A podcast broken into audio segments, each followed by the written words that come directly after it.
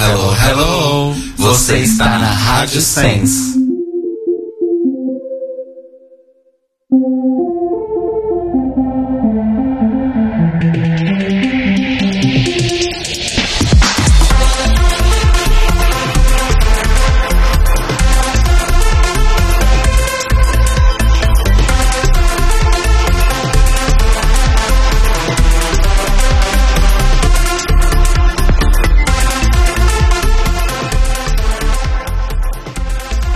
Braga, vou te pedir um auxílio. Eu quero que meu oi hoje seja aquele efeito sonoro de uma bomba. Ok.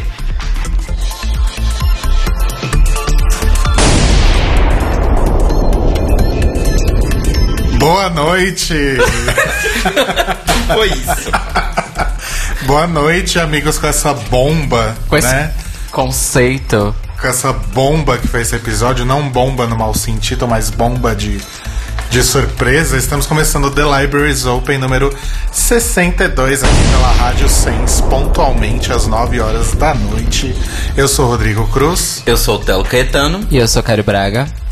E estamos aqui para falar sobre o 1, 2, 3, 4, quinto episódio da nona temporada de RuPaul's Drag Race, que teve o nome de. Reality Stars, The Musical. Eu ia falar Kardashian The Musical. Na verdade é Reality Stars. Não, é Reality Stars The, The Musical. É. Que- Quem tá dando os nomes pra esse episódio? Tá tipo. Deu um bug na matriz do no Cairo Braga. agora. idea. Inclusive, é uma primeira pergunta e uma primeira discussão que eu quero faz, é, soltar e colocar na roda.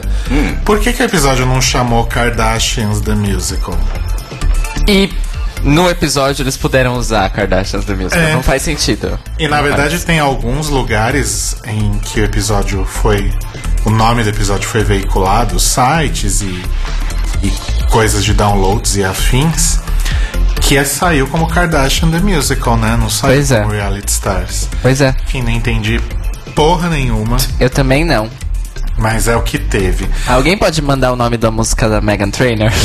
É Woman Up. Obrigado. A gente, Um tá, absurdo você não ter a biblioteca da Mega. a gente tá baixando agora as canções. É tudo ao vivo, gente. É tudo ao vivo. Literal- Inclusive, a gente tá assistindo o episódio nesse É, pra- momento. Pra poder comentar, porque a gente não assistiu a louca. né? Mentira, gente. Bom, antes da gente falar sobre esse episódio bombástico, literalmente, o Telo vai ler alguns dos inúmeros comentários, e-mails e afins que recebemos nessa última semana sobre o episódio anterior. Que eu não lembro. Good Morning Isso, Bitches. Good Morning Bitches, isso aí.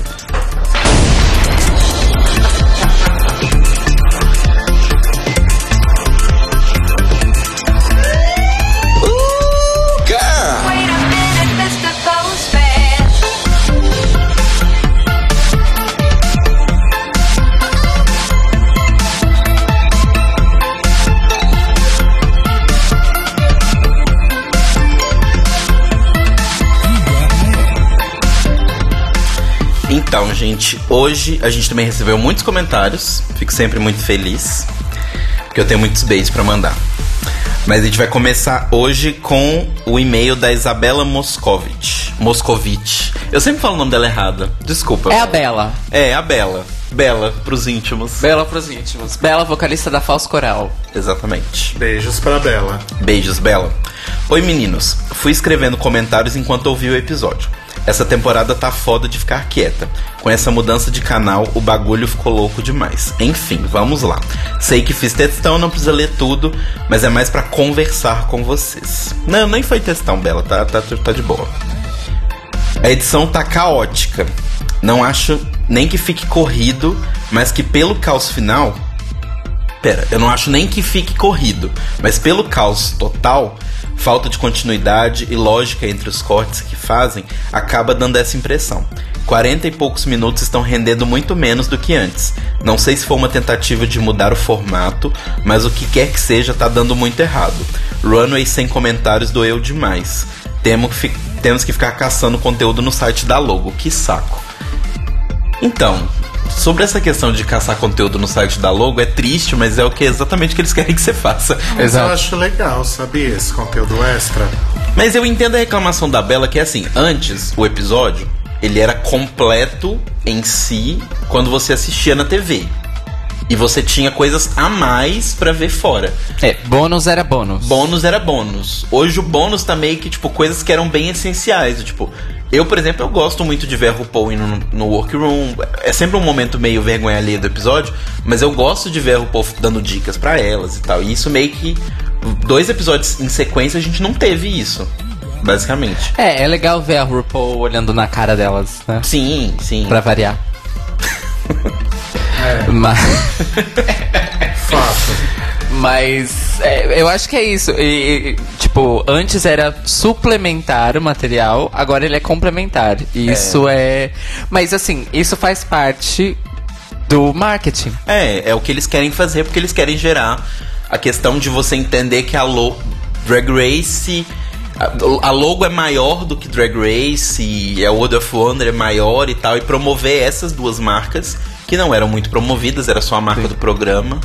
Então, é o, é o desejo deles enquanto marketing. Então vai acabar acontecendo. E outra, agora, RuPaul's Drag Race é um ecossistema audiovisual na internet. Porque se a gente for parar pra pensar, além do Untucked, material bônus tem no site da Logo, a gente tem Fashion Photo Review, que é um programa que existe em função de Drag Race. Sim. A gente tem Watch a Packing. A gente tem The Pit Stop. É tipo, é muito conteúdo feito pra orbitar. É. E feito pra você ir lá todo dia, sentar a bunda Sim. no computador e ter o que ver sobre Exato. Drag Race. E acaba que eles tirando os comentários da RuPaul na Workroom, por exemplo, e colocando no site, é um motivo a mais para as pessoas irem lá e assistir o Watch a Packing, assistir o Pit, o pit Stop, Pit Crew, assistir o Pit Stop, e isso acaba trazendo o buzz que eles querem para esses outros conteúdos, né? Sim. Segundo ponto, sobre a questão que o Telo levantou dos Acting Challenges.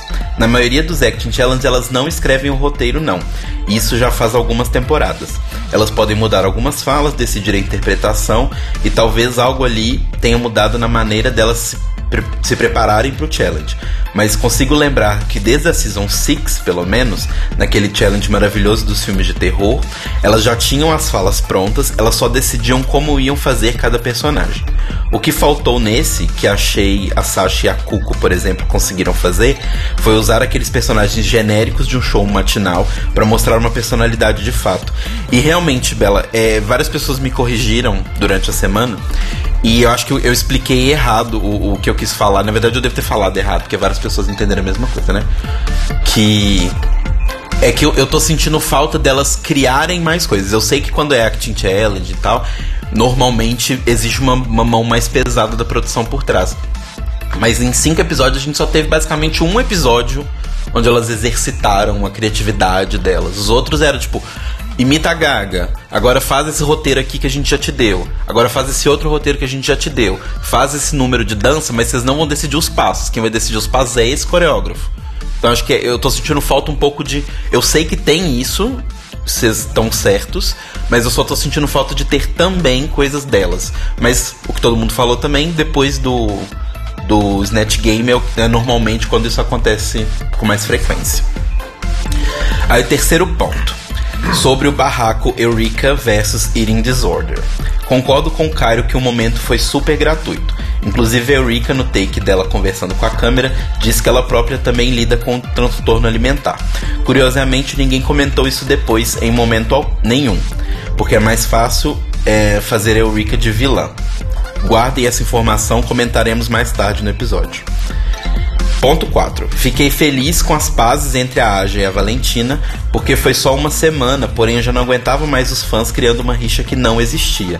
Afinal, a Aja só estava frustrada de não conseguir entregar o que os jurados queriam, e ela descontou na pessoa que estava mais fácil de descontar, que era a Valentina. Fato. E último ponto, também estou decepcionada demais com Charlie Heights. Minha torcida principal nem era pra ela, mas estava louca pra ver ela no Snatch Game. Afinal, a bicha é impersonator. Agora, aquelas desculpas, me cortou o coração demais ver alguém com uma história de vida e carreira como a dela, dando uma desculpa por performance ruim. Ainda teve gente falando que ela não conhecia Britney porque não emplacou no UK. Girl, please. Charlie mora no UK, mas é americana. Inclusive, em 2004, quando a Britney já estava bombadíssima, ela estava nos Estados Unidos e se casou. Desculpa, pode ser que ela é velha, que não conhecia, blá blá blá blá blá blá, que se preparou, blá blá blá blá blá blá. Só que no final das contas, ela sabia a letra inteira. Falou, Ela dublou, ela dublou. tudo, só não deu nem 10% na performance. E isso foi triste. Fiquei com a mesma raiva que o Rodrigo. Melhor podcast de RuPaul? Com certeza. Beijocas. Ah, obrigado. Beijos.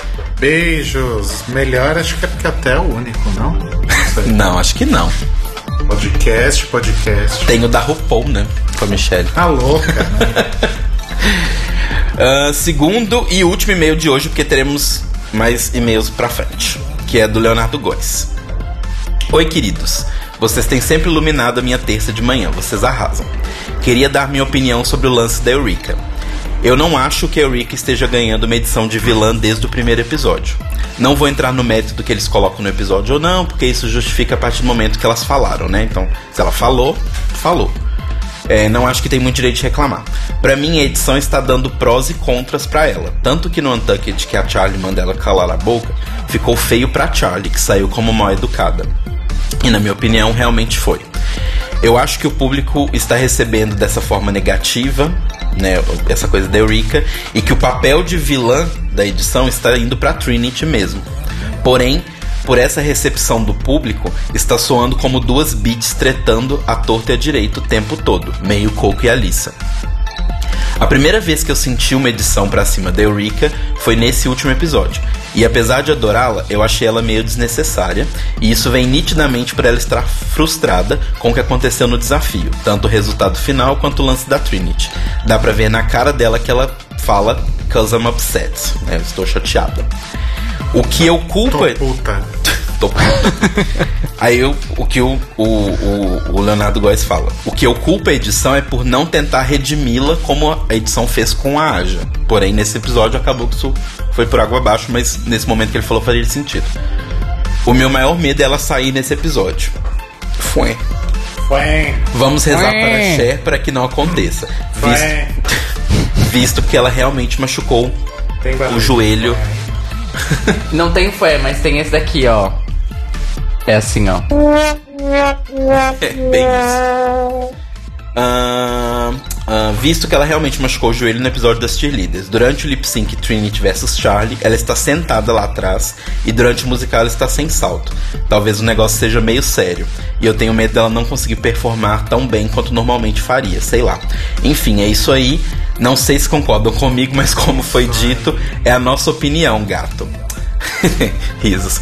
Ah, vocês são incríveis, beijos de luz, adoro vocês. Também te adoramos, Léo. Inclusive a Bela está escutando a gente ao vivo hoje.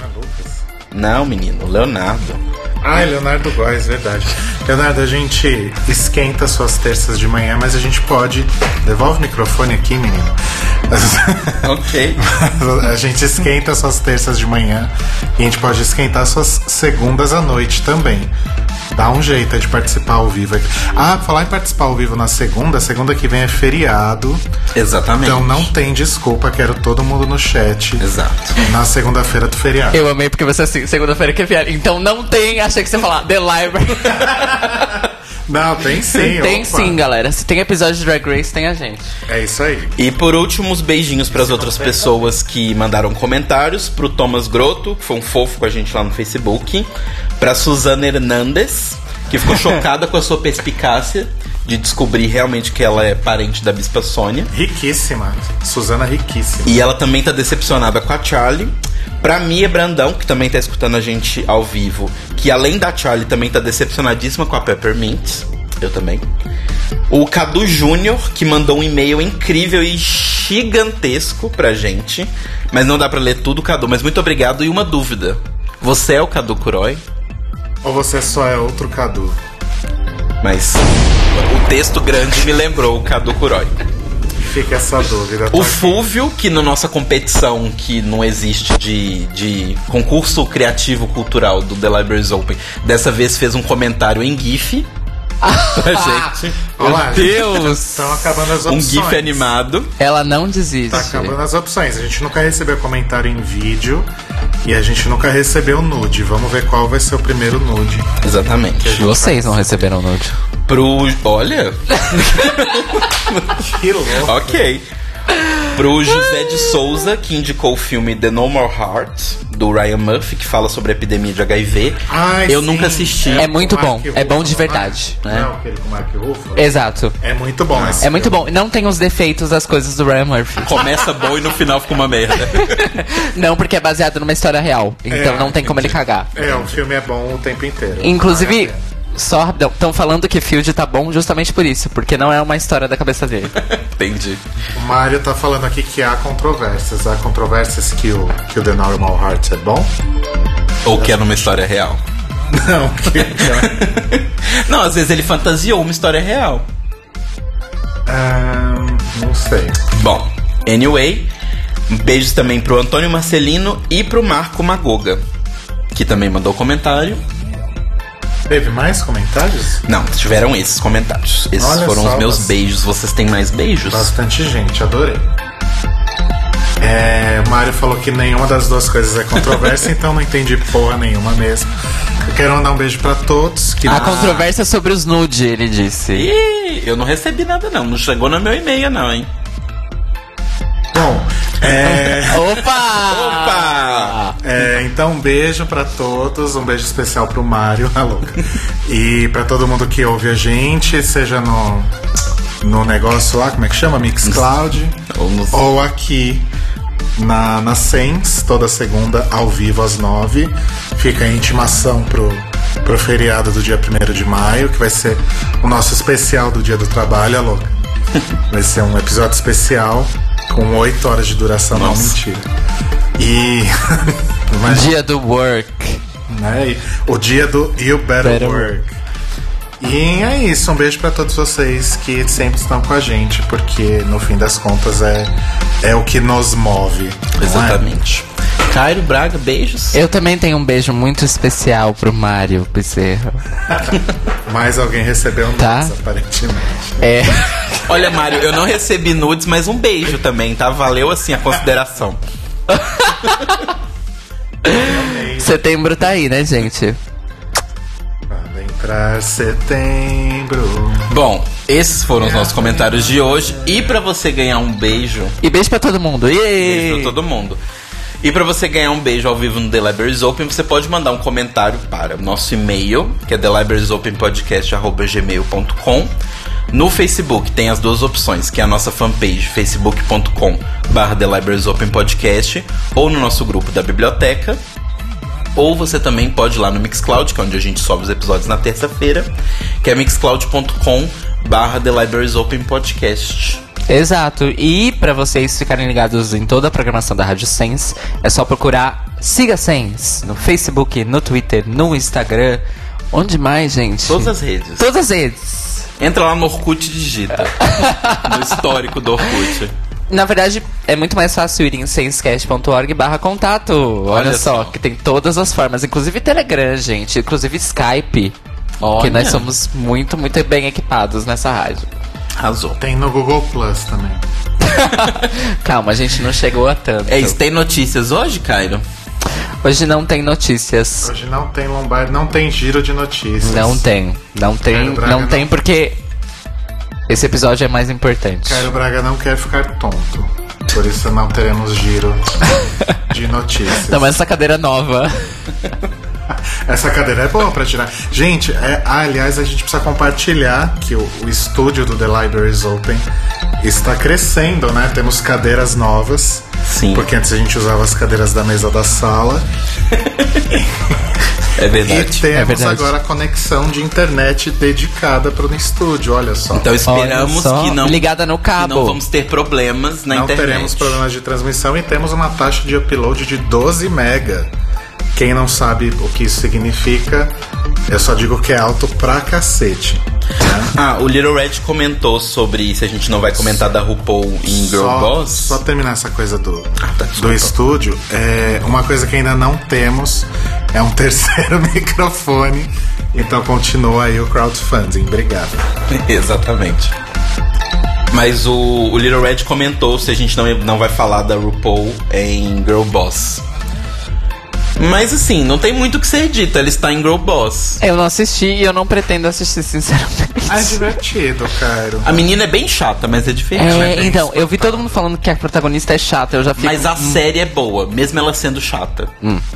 E acho que o RuPaul, no caso, tá ótimo.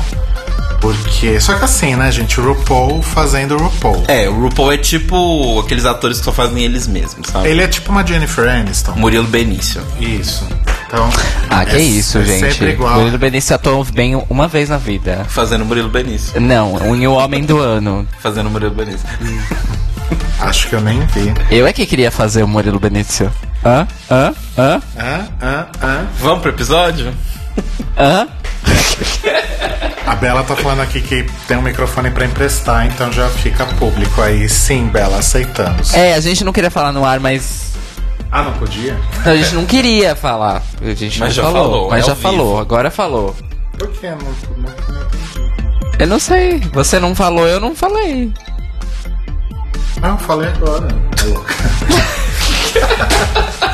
Vamos seguir, a gente discute enquanto sobe o BG. Vamos É, vamos lá. Igual no Jornal Nacional. Blá blá blá, blá blá blá.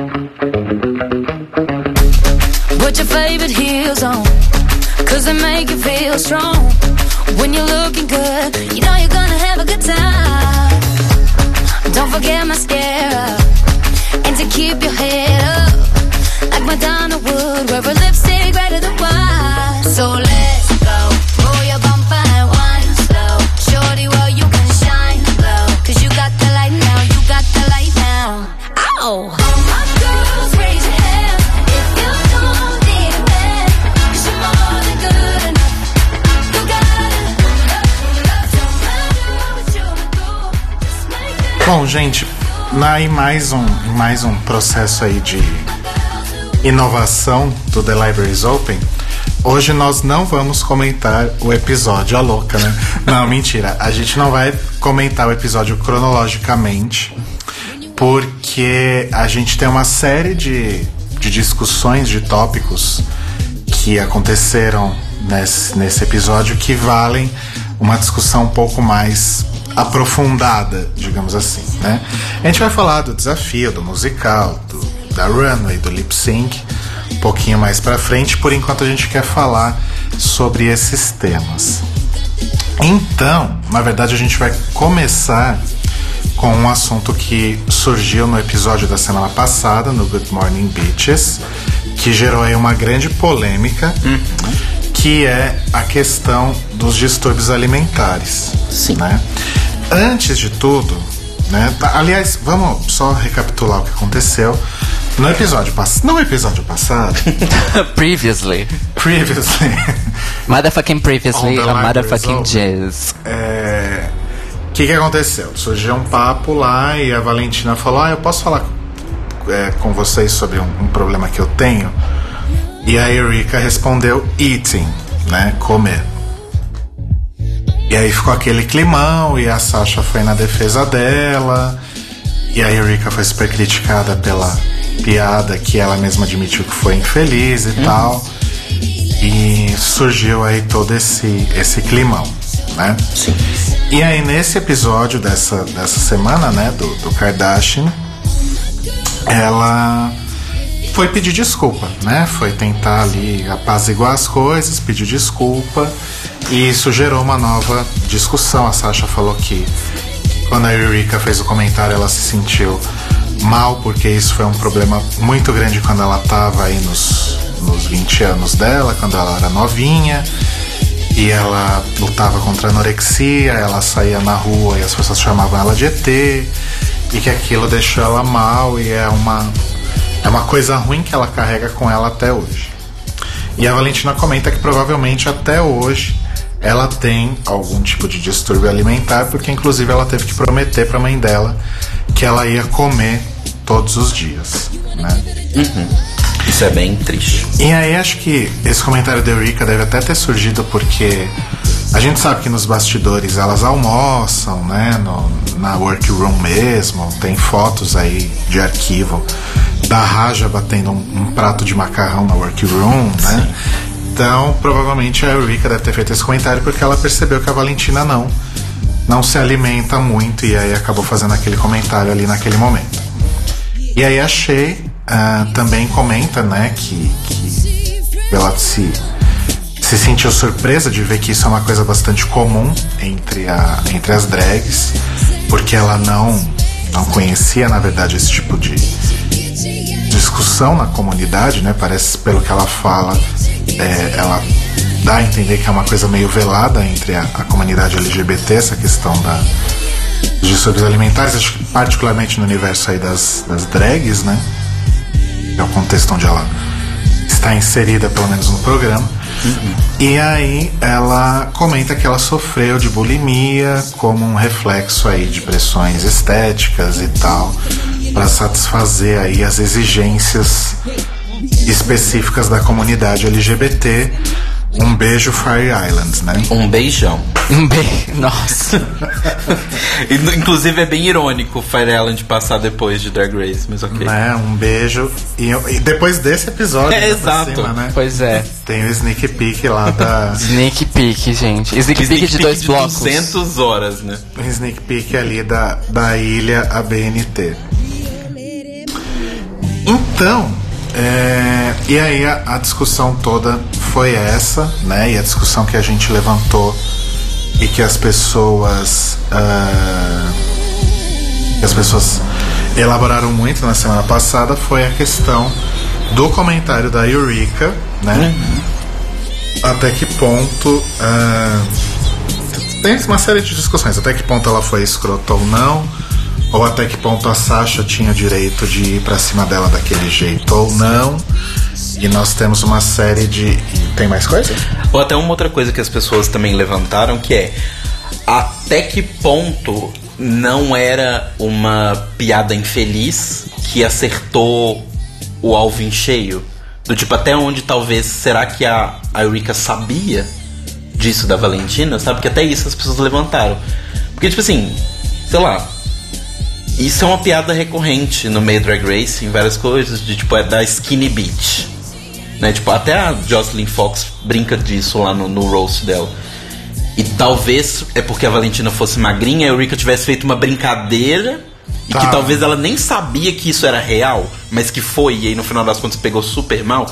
Também levantaram essa possibilidade. Não sei se é real, claro. É, acho que é uma possibilidade diferen- bem diferente, claro, dessa possibilidade que eu levantei da, da Eureka não. Da Eureka perceber no dia a dia que ela não é uma pessoa que se alimenta normalmente ou corretamente ou frequentemente. Sim. Então acho que a sua. Essa exposição que você trouxe agora talvez faça mais sentido. O que, que você acha, Cairo Braga? Ah, Então, é, eu gostei de que isso teve uma continuação, Sim, foi, foi importante. porque se eles escolheram colocar aquilo na edição semana passada, achei muito bom que eles também escolheram colocar isso nessa. É, Mostra que a coisa de estarem construindo a Eureka como vilã talvez seja uma coisa da nossa cabeça, não necessariamente algo real. Talvez. Mas o lance, é, eu achei interessante esse momento e eles falarem sobre como isso acontece muito, não só entre as drags, mas entre pessoas LGBT no geral, Jovens principalmente. jovens principalmente. E mas eu fiquei meio triste de perceber que a Eureka não é uma pessoa muito ahn, esclarecida nesse ponto, porque no talvez ela não, não saiba. Porque, por exemplo, eu vi ela falando sobre é, body positivity.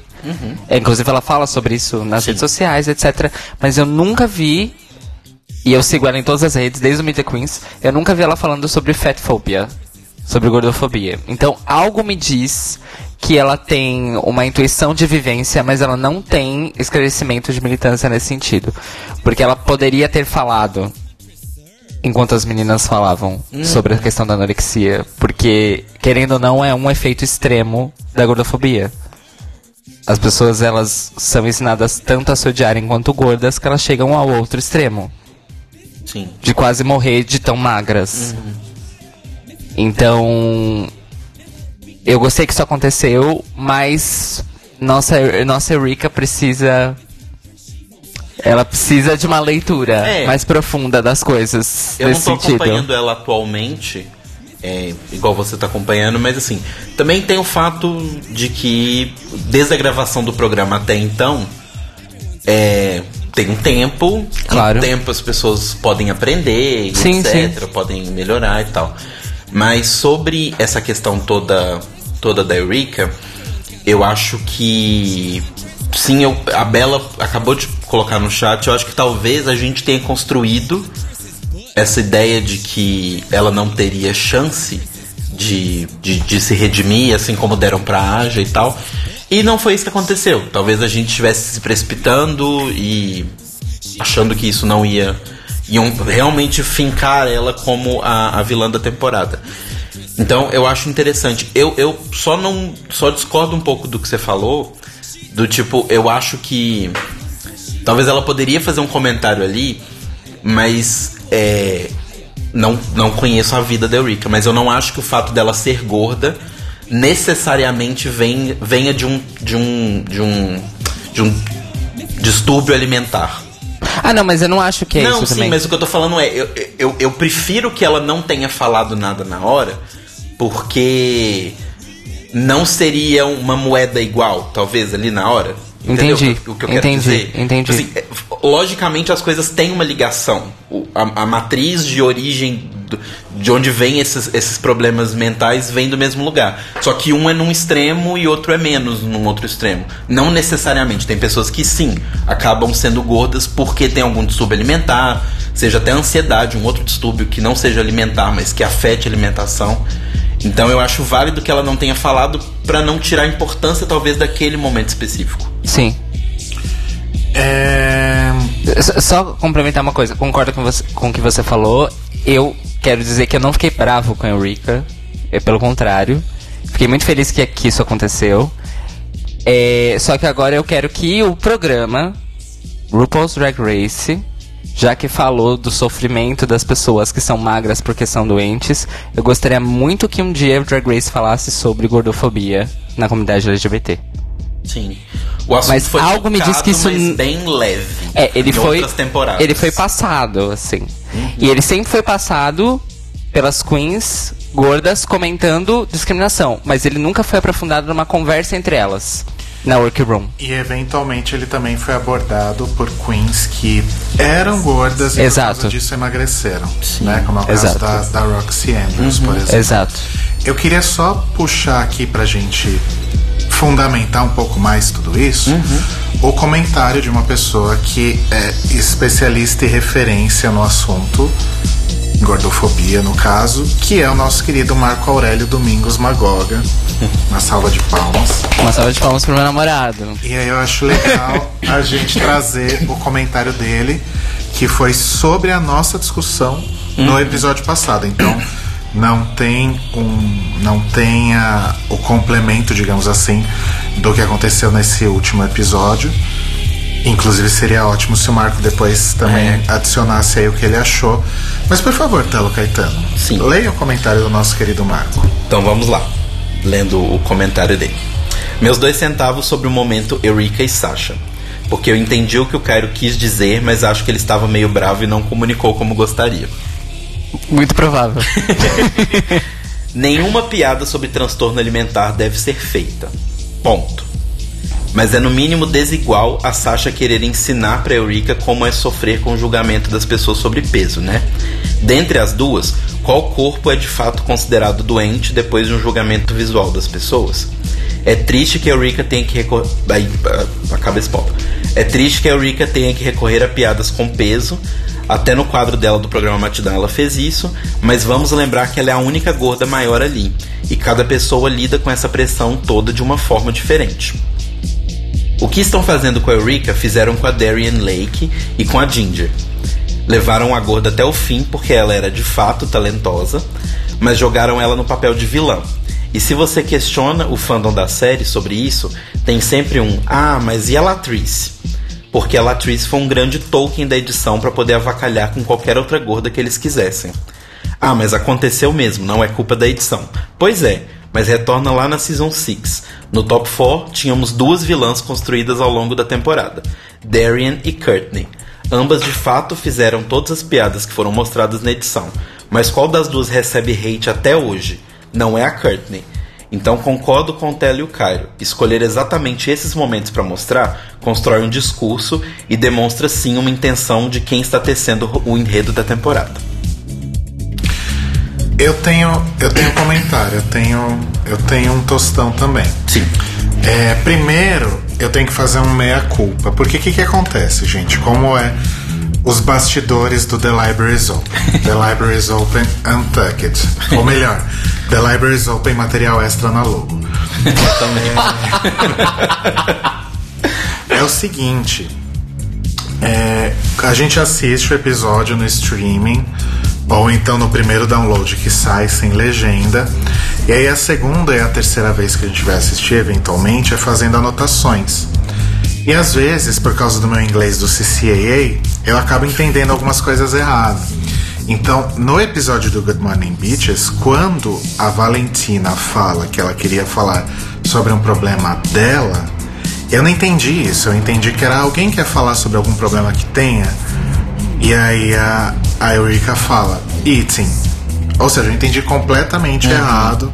Eu achei que era gordo fazendo piada de gordo. E no fim das contas era gordo fazendo piada de quem tem transtorno alimentar, a grosso modo, né? Isso, na verdade, foi o que transpareceu na edição. É, o que o Marco falou de fato é, é maravilhoso. Só que é, eu discordo de alguns pontos. Assim, eu acho que comparar a realidade. Primeiro que assim, comparar a realidade de qualquer pessoa com a de outra já é um grande problema, né?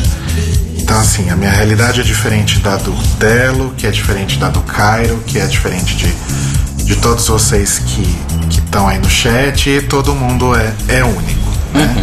Então a Eureka tem os problemas dela, ela passou pelas dificuldades dela e a Sasha pelas dela. Então, acho que não, não é umas de ficar dizendo, ai, é, o problema dessa pessoa é, pi- é pior, é mais complicado que o da outra, né? Então, assim, a Sasha passou por um problema quando ela tinha lá seus 20 e poucos anos, que ela sofria de anorexia, agora aparentemente ela, ela tá ok, mas ela continua carregando um pouco disso na vida dela. E a Eureka, é, vocês me corrijam se eu estiver errado, mas acho que em nenhum momento ela deu a entender que ela se sente mal por ser gorda. Muito pelo contrário. É, não, ela é totalmente bem com isso e. E super- assim, é, gordura, é, acima do seu peso, não, Não. quer dizer que Não. É, não, não é uma pessoa acima do seu peso, é uma pessoa gorda. pô. uma pessoa acima do seu peso é, é- é bem mal colocada. Uma pessoa gorda, ela não tem um. Tá vendo? Tem muita coisa de, de discurso Sim. que a gente tem que acertar na vida. É muito difícil isso. Mas assim, uma pessoa gorda, ou seja, uma pessoa que para os padrões estéticos, etc, etc, midiáticos e afins e, e médicos, inclusive, está acima do peso, não necessariamente essa pessoa está doente. Exato. né? Tem muita gente que é gorda e que é mais saudável do que muita gente aí que é magra. Oi. Sim. E então assim, não é doença. Agora, um distúrbio alimentar como a anorexia é doença. Ponto. Então é diferente, é muito diferente você você ser uma pessoa gorda e é muito diferente você ser uma pessoa anoréxica. Se você é uma pessoa anoréxica, você de fato é doente. E não que eu seja especialista em distúrbios alimentares, mas pessoas anoréxicas não necessariamente são, são anoréxicas por pressão social né? Como muita gente que é gorda emagrece por pressão social, pressão estética e afins, o anoréxico necessaria, não necessariamente é esse caso. Às vezes o anoréxico tem esse, essa dificuldade de, de, de se alimentar e afins, porque a percepção que ele tem do próprio corpo, independente do que qualquer outra pessoa fale, é errada, né? É, então assim, tem gente que é anoréxico porque acha que é bonito ser daquela forma. A pessoa só se sente bem com ela mesma. E mais uma vez, é importante deixar isso muito claro: independente do que qualquer pessoa, revista, filme ou médico fale, ela acha que ela tem que pesar 20 quilos, ela tem que ser extremamente magra e afins, porque ela acha que é bonito ser assim. Ela só consegue se olhar no espelho e se achar bonita se ela estiver daquela forma. É um transtorno psicológico gravíssimo, certo? Então, assim, eu acho que a discussão morre aí, né? Colocar aí, é, tentar fazer essa coisa, ah, a Eureka tava, tava certa, a Eureka tava errada, a Sasha não tinha direito de falar sobre isso com a Eureka, a Eureka tá sendo vilanizada porque falou isso, ai, porque a produção tá dizendo que ser magro é que é o certo. Eu acho que tudo morre a partir do momento que a gente está comparando uma banana com uma bicicleta. Então, esse é o primeiro ponto. É, o Marco fala da Latrice e fala da Darian, né? Que a Sim. Latrice foi aí uma queen que foi super exaltada. Que ele cita que ela é, na visão dele, ela é usada meio como um token para eles poderem fazer o que eles quiserem com as outras gotas. Isso. E aí a Darian e a, a Ginger foram que foram aí outras Sim. queens gordas que tiveram grande destaque. É, desde então estariam passando por esse processo de vilanização porque meio que o sucesso da Latrice permite que agora eles possam fazer isso. É, eles citam como exemplo a questão da Courtney e da Darren, que a Courtney não recebe o hate que a Darren recebe. Tá. Esse argumento, acho que como diria RuPaul, é teoria, é paranoia disfarçada de teoria da conspiração.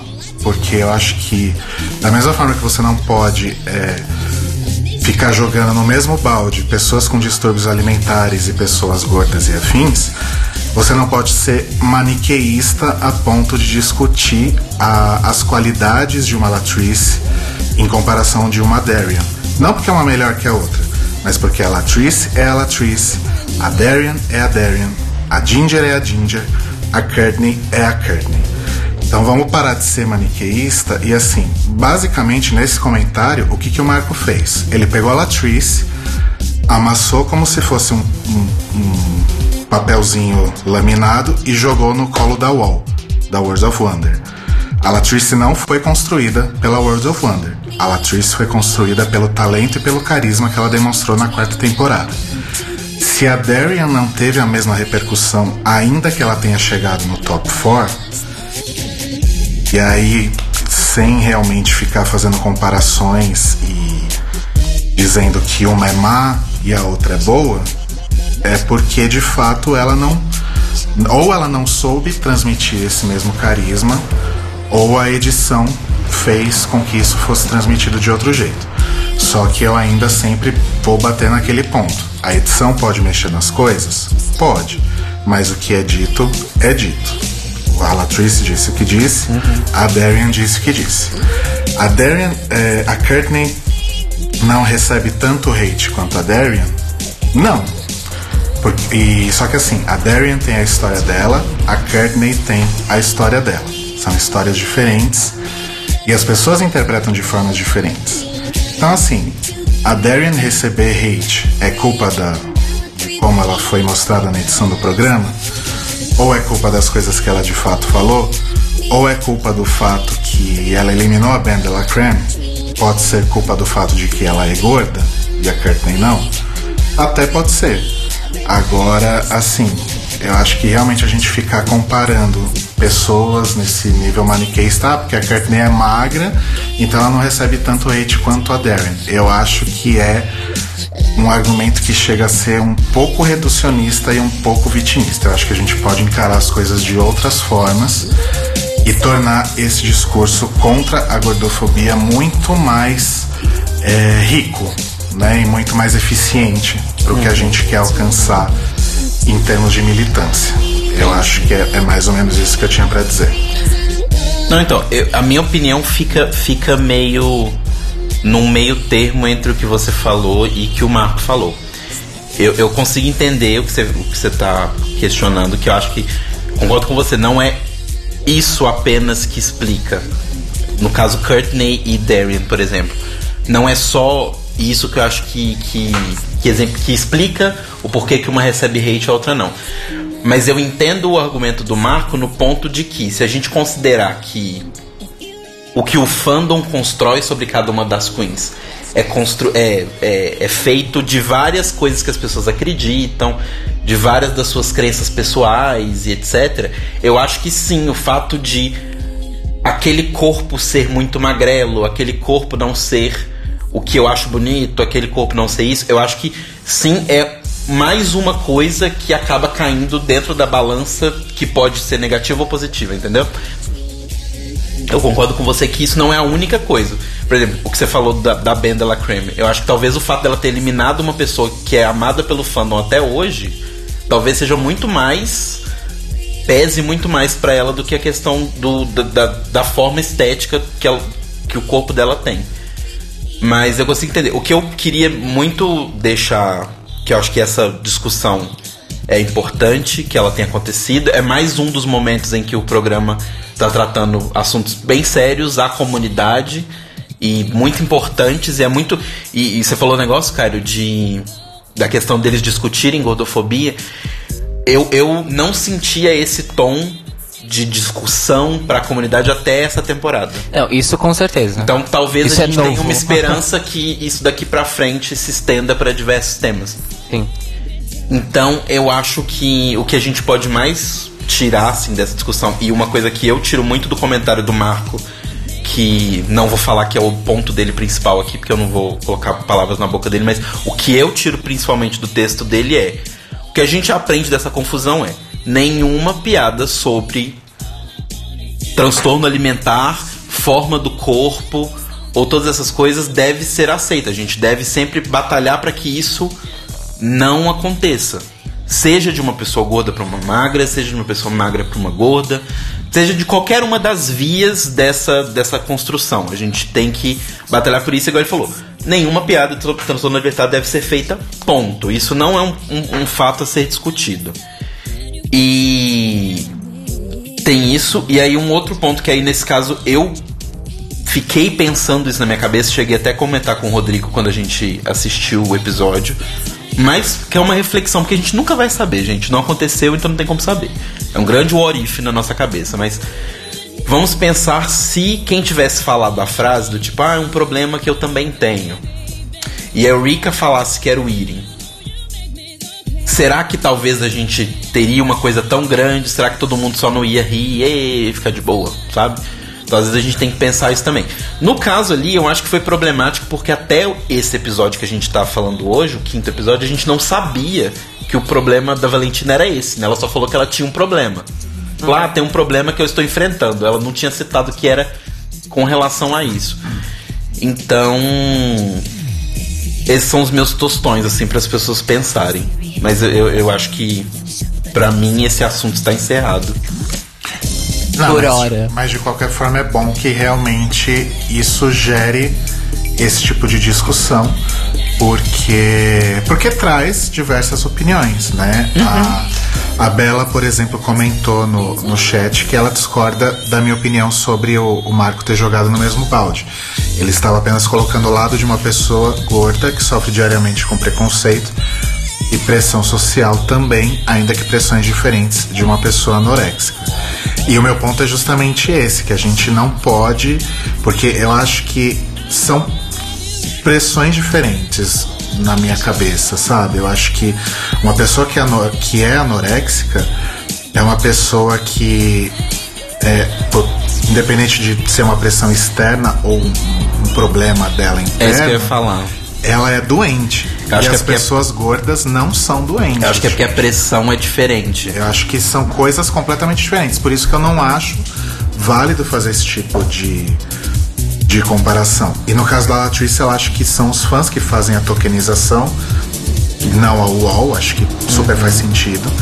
Que sempre que aparece algum comportamento gordofóbico, e a gente sabe que nos grupos aí do Facebook tem muito, vem alguém dizendo: Ah, mas e a Latrice, por exemplo? A Latrice prova que não existe gordofobia, né? É. Mas existe sim. Existe sim, assim como existe racismo, etc. É, mas acho que tem isso. Eu acho que a, a diferença é que no caso da gordofobia, principalmente, a pressão é externa, é a sociedade pressionando um indivíduo. No caso de um transtorno alimentar, seja pro lado magro ou pro lado gordo, ele é muito mais uma pressão muitas vezes interna da pessoa, ou às vezes é a forma que internamente ela ela conseguiu ela não conseguiu né? que ela acabou manifestando a pressão externa ou às vezes nem teve pressão externa às vezes é simplesmente uma pressão interna dela Bom. Cairo Não, eu não tenho nada. ok Ok. Bom, então, depois do RuPaul's Therapy, Group Therapy Race, vamos dar uma amenizada aqui no ar e falar de algo que a gente estava sentindo falta há muito tempo, que são os mini challenges, né? Tivemos mini challenge nesse episódio, mas era melhor que não tivesse tido. pois é Pois é. a gente sentiu falta mas aí no final das contas a gente achou melhor né não Foi uma bosta. Era melhor ter continuado sem. Era melhor. a- é, inclusive, seria mais honesto se a RuPaul tivesse chegado falando assim: Então, eu quero que você seja líder, tá, Alexis? Yay! Unido, uni, mini, mini, Pra mim, a melhor parte do mini challenge foi a RuPaul fazendo a piada do Yadir com My Dear. Sim, Não era isso. Era. era. É porque, tipo assim, o nome do cara era Inhadir. Olha lá, tá vendo? Mais uma coisa que eu não entendi por causa do CCA. Não, é, não, o nome do cara era Inhadir, com Y. E ela falou, tipo, como em Frankly, my dear. Ela trocou my dear por Inhadir, que era o nome do cara, entendeu? Frankly, yeah, yeah, dear, I don't give a damn. Né? É, exato. Assim. Bom, e- Anyway. E, assim, apareceu o Pit Crew. E na verdade. Eu, Desfalcado de um menino. que eu não, na verdade, eu não tinha percebido que o Pit Crew tinha sumido, porque. no fim das contas, eles não fazem a menor Amo. diferença. Ah, é? Nem notei. Porque acho que eles apareceram rapidinho só no primeiro episódio. em- Aliás, essa é entregando outra a coisa. faixa pra Nina. Outra coisa bizarra que faz parte do ecossistema de RuPaul: o, o Pit Crew. É, que é um programa ainda do- tem. dos meninos do Pit Crew. Ainda tem, tem. Mas sabe o que, que eu fico triste? Porque eu assisti esse programa já algumas vezes e eu assisti aqueles Besties for Cash, aquelas coisas da UOL. Ah, eu amo. E os meninos, eles são super simpáticos. Eles são. Eles podiam não ser tratados como um, um pedaço de bife, seria mais legal, porque eles são pessoas legais. O Jason é super legal, ele, ele é engraçado e tal, sabe?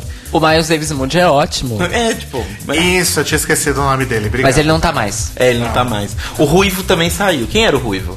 Não tinha nome, né? Ruivo. Ginger Jew, eu vi a galera Ah, chamando. não, não ele. vamos objetificar os meninos mais do que eles já são objetificados, né? Eu realmente não lembro o nome do Ruivo, gente, desculpa. A Mia, o Pit Crew aparece, eu já reviro os olhos. Eu também, gata. Eu também. E assim, eu ainda acho que o Pit Crew vai aparecer de novo naqueles episódios que entram, tipo, 20 deles e cada um fica com um número na bunda, esse tipo de coisa. Aí, e tem a piada obrigatória do top ou bottom. Isso. É. Eu acho que ainda A não. pi- obrigatória, Acho porém que ainda não desnecessária. foi a, primeira, a única, a última vez que vimos o, o Pit Crew nessa, nessa temporada. O Pit Mas aí acho que foi isso, o Mini Challenge foi uma bosta. Foi escolhido no Unidunité. A gente pode passar pro próximo tema? Pode. Então tá. Próximo tema que eu queria puxar aqui, eu, eu pedi pros meninos aqui pra eu, pra eu puxar os Rodrigo fez a pauta toda hoje. A gente, todo mundo sempre faz a pauta. Não, mas você hoje tá comandando a pauta mais do que nunca. Eu sempre comando a pauta louca. Mas antes era o tempo que comandava a pauta, agora é você. Por falar em tempo, são.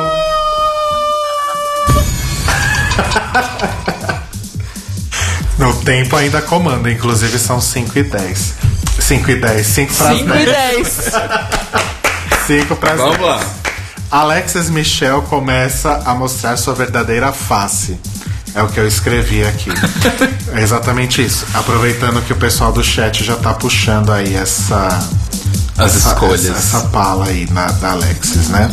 Então, assim, a Alexis que dá uma, quis dar uma de jogadora e fez a escolha dos papéis de uma forma que não, não necessariamente prejudicasse as outras, mas que também não favorecesse ninguém a não ser ela. Certo. Concordam? Certo. O que eu achei bizarro é que assim, estávamos falando de um musical das Kardashian, certo? Certo. N- onde ninguém queria ser Kardashian. Todo mundo que foi escolhido como Kardashian achou uma bosta. Eu ia Menos querer- a Peppermint. A Peppermint era a única que queria ser uma Kardashian. Ela queria ser a Kim, né? É. É, as únicas que gostaram do papel foram a Sasha, que foi a Lindsay Lohan.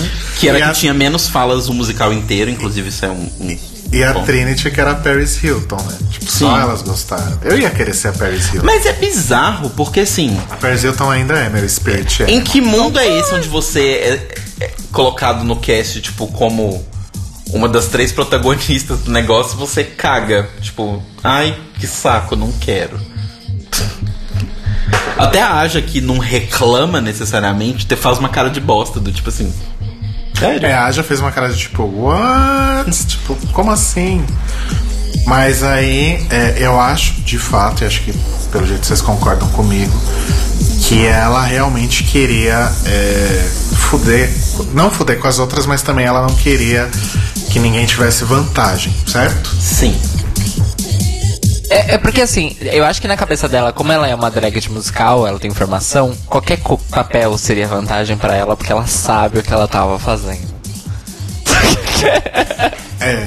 O que é fato, ela, real, É ela fato. efetivamente sabia o que ela, Ela estava fazendo. efetivamente sabia o que ela tava fazendo. Deu pra ver, Sim, inclusive. visivelmente. E aí teve todo aquele climão por causa da Nina, a Shea ficou toda constrangida e tal, enfim. Mas a gente vai falar da Nina logo em seguida. Eu queria continuar falando da nossa querida. Querida não, né? Eu já tô cantando a bola desde o primeiro episódio que a Alexis não presta e ninguém tava acreditando em mim. Eu não acho que ela não presta. Eu acho que ela teve um momento de megalomania que ela acabou. Op! Tropecei. É. E se fudeu.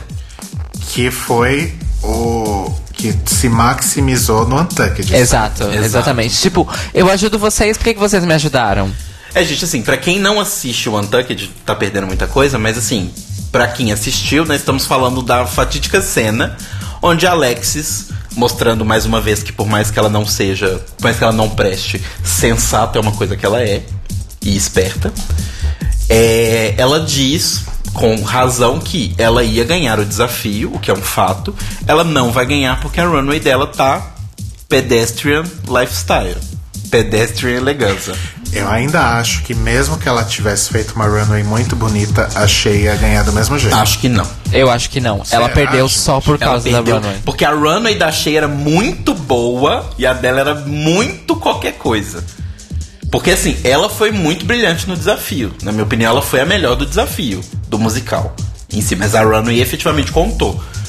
E aí ela dá um showzinho dela falando que ela sempre ajuda as outras. Ah, eu sempre te dou dica, eu sempre falo que essa peruca tá ruim, que esse, essa, esse vestidinho tá ruim. E ninguém me ajudou. Como o mundo é injusto. E aí nessa, a. A Eureka fala. Por isso que eu falo que a Alexis não presta, porque iguais se reconhecem, né? A Eureka fala pra Alexis que. que ela. tem um pouco de medo de falar as coisas pra Alexis, porque quando ela fala, a Alexis vira e fala, ai, cala a boca, nada a ver. Alguma coisa meio assim. E a Nina tipo, concorda. E o melhor é a Nina a no Nina fundo, com- tipo, A Nina concorda e depois deita no puff de, de costas costas. Pra todo Puro deboche. Inclusive fizeram um meme que é Nina, Nina Bonina judging you Brown, que é a hora que ela tá de frente olhando assim, Aham. e ela de costas, Nina Bonina doesn't have time for you Brown. Mas assim, e- inclusive gerou um shade muito bom nessa hora da Eureka, que ela levantando a mão. Eu não posso dar minha opinião? Eu tô levantando a minha mão porque já falaram anteriormente que eu sou mal educado, então eu tô tentando rever a minha ética e etc. Mas. Maravilhosa. Gente, foi, foi muito E maravilhoso. ela olhou pra Trinity nesse momento. sim, sim. Sim. Um pouquinho desnecessário, talvez, mas eu entendo o lado dela. Mas ela tava, ela tava falando com uma leve, mas ela tava, a Trinity. é, e ela tava falando de um jeito mais leve Sim. do que a tensão que ela estava no episódio passado. Tanto que a Trinity só É, não, a gente, Ok. a Girl. gente X, né? Falando da Nina, é, eu não sei vocês, é, vocês dois aqui do meu lado e as pessoas que estão no chat, é, eu fiquei um pouco decepcionado de uma forma geral com a Nina nesse episódio. Até o episódio passado, é, esse, esse lance dela não tava me incomodando tanto. Mas nesse, nesse episódio me incomodou bastante. Primeiro que ela já começa logo ali no primeiro bloquinho ali, depois do Previously. É, falando que a Shea e a, e a Sasha estão se achando porque ganharam. Óbvio, gente, as pessoas ganham, as pessoas ficam felizes. Alex felizes, também fala a né? mesma E- coisa, né? e enaltecem a sua vitória. É bom quando você ganha alguma coisa. Sim, é É ótimo. muito legal ganhar, né? E aí, ai, eu, elas estão se achando, não sei o que, eu não ia me, me, me- ia achar ruim se elas, tipo, escorregassem ou alguma coisa assim, né? Enfim. E aí vem toda a questão da escolha do papel. Ela realmente queria ser a Black China. Ela deixou bem claro pra Alexis, né? Ela falou que ela queria ser Benji. E aí na hora da escolha, Alexis dá a Black China pra Shay e dá é, Chloe pra Nina. E a Nina fica com cara de bosta daquele momento. Até hoje, provavelmente, ela deve Sim. estar com cara de bosta por causa disso. Gente, assim. A gata foi filha da puta com você, te deu um papel que você não queria, quis te fuder. O que que você faz? Vai lá, arrasa e cospe na cara dela depois. Exato, vai ficar É o fazendo que eu faria. drama, gente. Ai, mas não é o papel que eu queria. Ai, as pessoas estão querendo me sabotar. Mas né? olha só. Como o Cairo Braga é muito fã de Nina Bonina Fanena Banana Brown, Judging Your. Onassis. eu quero que ele comente esse, essa, esse rage da Nina, mas primeiro eu queria fazer dois comentários sobre esse momento Certo. que eu acho é, importantes que a gente pense. Um, a Nina, se ela continuar nessa coisa de ela só quer fazer band, é só o que ela enxerga pra ela e etc, ela vai cair no velho argumento de eu não vejo quem você é de verdade, você é sempre um personagem, blá blá blá. Isso vai acontecer, então gata. Varia o que você tá fazendo. Segunda coisa, achei interessantíssimo porque nesse episódio eu percebi que a Alexis Michelle, o cabelo dela é o contrário do meu. Enquanto eu não tenho franja e em cima eu tenho cabelo, ela não tem nada em cima e tem um franjão. Só um comentário, por favor. Grito. É, é, bom, Nina Bonina Brown. Na verdade, eu ia começar falando uma coisa, mas eu quero puxar o comentário do Raí. Que ele disse aqui o seguinte: a Nina tá caminhando numa edição pra justificarem uma eliminação dela, tipo a Torge. A Queen que fica presa em suas convicções e pirações e é eliminada por isso. Infelizmente, eu acho que isso é possível. Eu acho que realmente essa narrativa é possível. Porém, eu discordo de vocês numa coisa. Ela está variando sim. Novamente, o, o score de Visual Fish da, da Nina semana passada tava 3. Essa semana sumiu pra 5. Não, mas eu não tô Isso falando a é questão do indiscutível. fish ou não. Eu tô Isso é falando. indiscutível eu ia puxar isso depois, que eu amei aquele look. Amei. Sim, eu gostei. E o look dela de de Kardashian tava ótimo também. É, o meu problema com ela é essa má vontade. É a atitude, não é o. Não é nada do que Não, ela não. faz, é a atitude. Porque o que ela faz é muito foda, isso é indiscutível, ponto, acabou. Mas a atitude tá atrapalhando um pouco. É, então, mas aí vamos voltar pro Group Therapy Race. A atitude dela não é de lugar nenhum, do mesmo jeito que citaram a Torge. A Torge tem um problema de ansiedade que é pior do que o da Katia. Vocês lembram? a Katia é controlada ainda, perto da Torge. Só, E- só corrigindo Ah. uma coisa. Não, Marco, eu não acho que a Nina executou mal. Eu achei que ela executou super bem. Ela foi uma ótima Courtney. Ela fez o que tava pedido. Chloe. É, a Chloe. Ela foi a Não é o Chloe. Marco, é o Mário. Ai, nossa, eu achei que era o Marco. Quê? E ele nem bebeu, hein, gente? Você não sabe. Mas.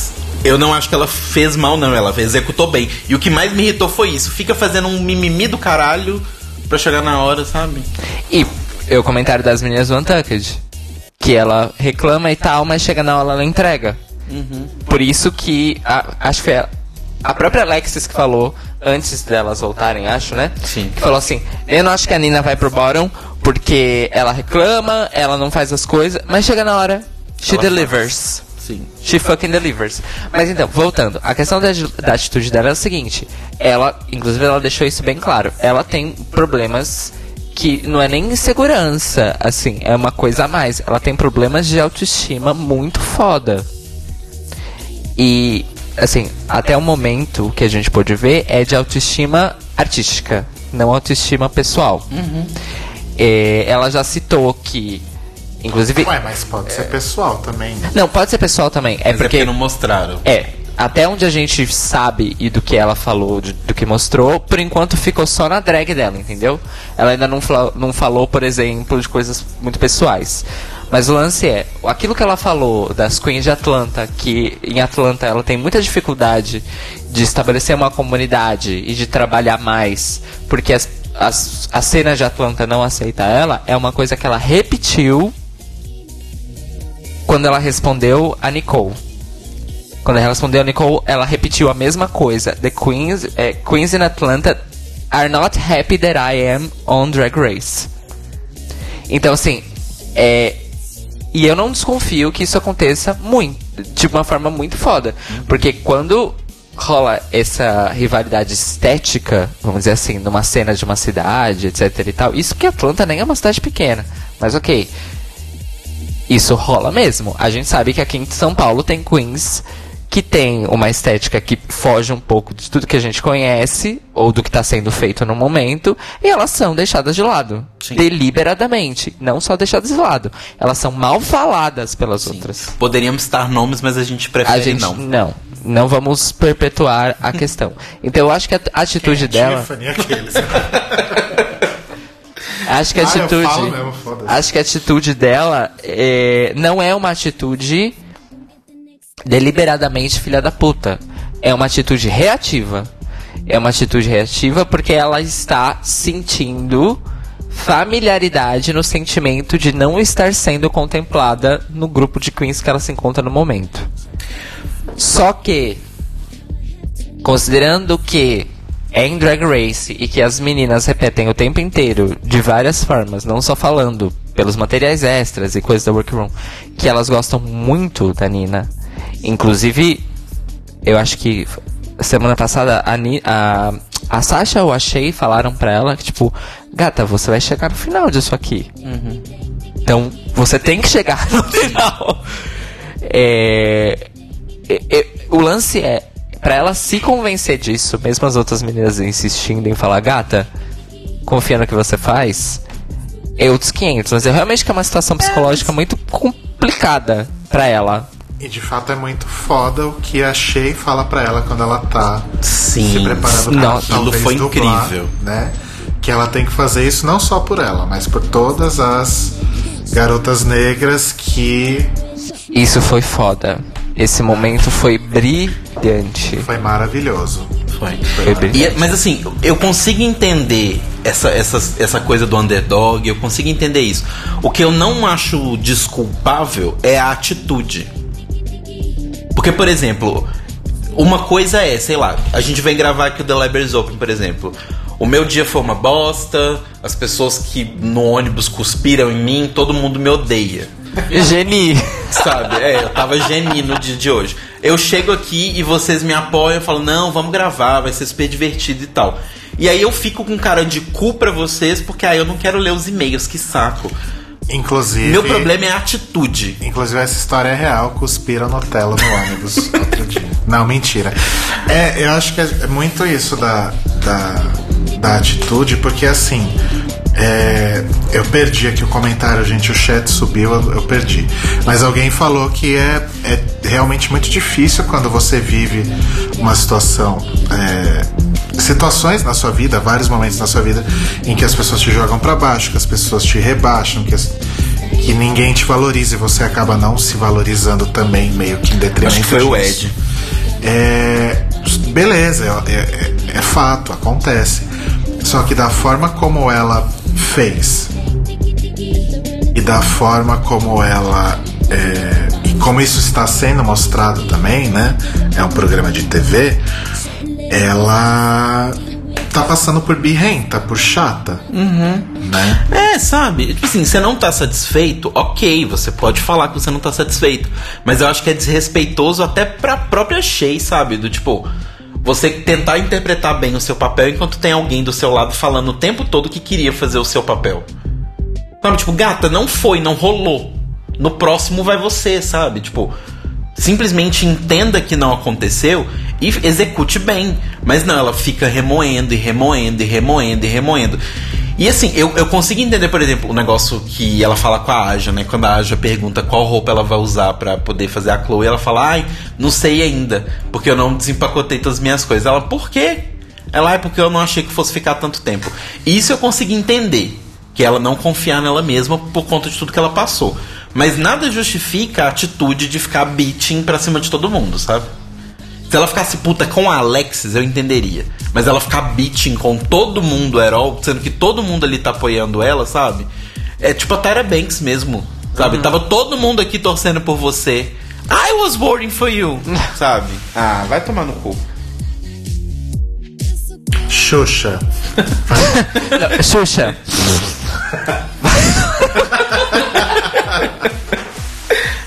Mas aí é isso. Como assim foda? Desculpa, eu amo esse vídeo. Eu acho que quem se deu bem no fim das contas nessa história toda foi a própria Shay, que foi lá, arrasou com o papel que foi dado e ainda fez aquele discurso maravilhoso na hora de botar a Nina pra cima. Né? Se a Nina ficou pra cima, a gente não sabe porque ela não dublou, não é? Mas eu, eu continuo acreditando no que a Sasha falou, no que a Sasha e a Alexis falaram que é. Por mais que a Nina seja esse tipo birrenta, eu acho que mais do que birrenta ela é orgulhosa. Então eu acho que se ela for pro lip sync, ela derruba aquele palco no chão, mas eu não acho que ela vai fazer a pataquada daquela que não devemos nomear novamente.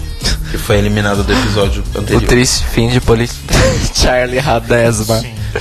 O Mario falou que só Queens Old School ganharam as temporadas. Sharon Não. Needles, Hello. Jinx Monsoon.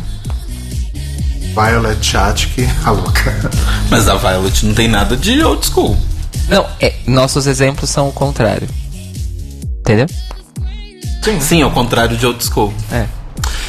Moving on. Porque eu já tô gerenciando bonitinho o tempo, Tá. acho. Gerente. Oi. o quê? Eu falei gerente, você. Oi! Eu entendi gente, eu pensei que você ia falar alguma coisa. Maxi Challenge. Então as queens têm que interpretar um musical sobre a família Kardashian. Essa família muito louca. Essa é família apronta- muito unida, mas também muito oriçada. Que, apresen- que apronta altas Faz- confusões na internet. Internet, make it happen. Esse crossover da música da grande família com esse challenge.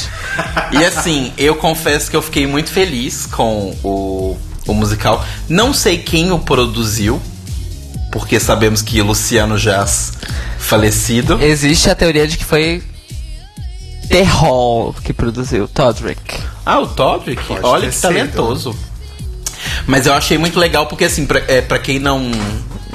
É porque o Todrick Hall é da Broad- Broadway, né? Off-Broadway, sei lá. Não, mas eu conhecia ele enquanto ator e cantor. Eu não conhecia ele enquanto produtor e diretor. E drag queen. e drag queen. Mas eu gostei muito porque não sei se todo mundo pegou isso ou se todo mundo conhece, mas esse musical das Kardashian foi uma grande homenagem a Hamilton, Sim, inclusive com as passagens de tempo e locais cantadas e o manager é, na- é no mesmo pitch de Hamilton que tem na série, tipo, que na, no, na- no musical. Hoje ele passou, cara. Nossa, mas quantas ofensas. Porque no musical de Hamilton, pra quem nunca ouviu as músicas, toda vez que eles falam o nome de um personagem, é sempre com a mesma entonação. Então toda vez que fala Hamilton, é Hamilton, mesma coisa falar o manager. E o Kimberly Kardashian. Lá, lá, lá, lá, lá, lá. Bem isso, mas assim, eu achei incrível a homenagem e que era também hip hop, também que era outra coisa. Hip hop, estou fazendo air É, hip hop, né?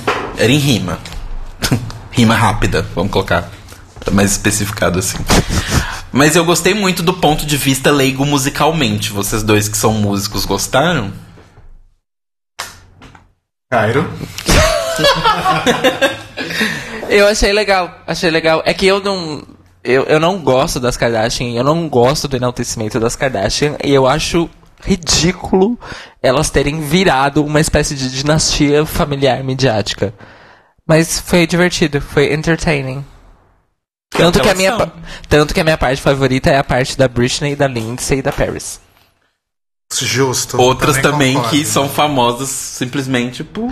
Não, ok, Não, só a Paris. Britney é uma cantora. Tá, a Paris é famosa A Lindsay é atriz. famosa. É atriz, cantora. Eu amo o primeiro disco da Lindsay Lohan, gente. E em E o tese, segundo também. em tese, Paris Hilton também é cantora. Ah, mas se for assim, eu sou Então, cantor também. Mas a Paris virou cantora depois de ser socialite famosa e ter o reality Exato. show dela. Exato. A Lindsay já era cantora e atriz lá atrás. É o mesmo processo das Britney? Kardashian, na verdade. É, ela era gente. rica e ganhou um reality show. É, ué, acontece. Ela era, né? Ela é.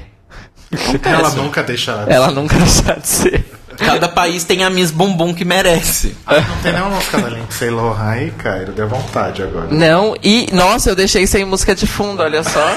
Nossa, gente, Cairo Braga é foda. Eu vou pôr Shakira. E Mas assim, eu, eu acho que as Kardashians são sim fúteis, Aparentemente ninguém percebeu que não tinha música. É. mas eu consigo entender ah, o apelo.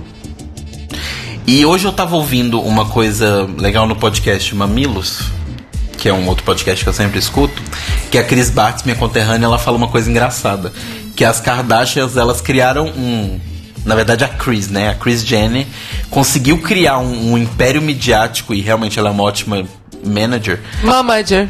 porque assim, elas ficam realmente famosas porque comeram salada e postaram uma foto.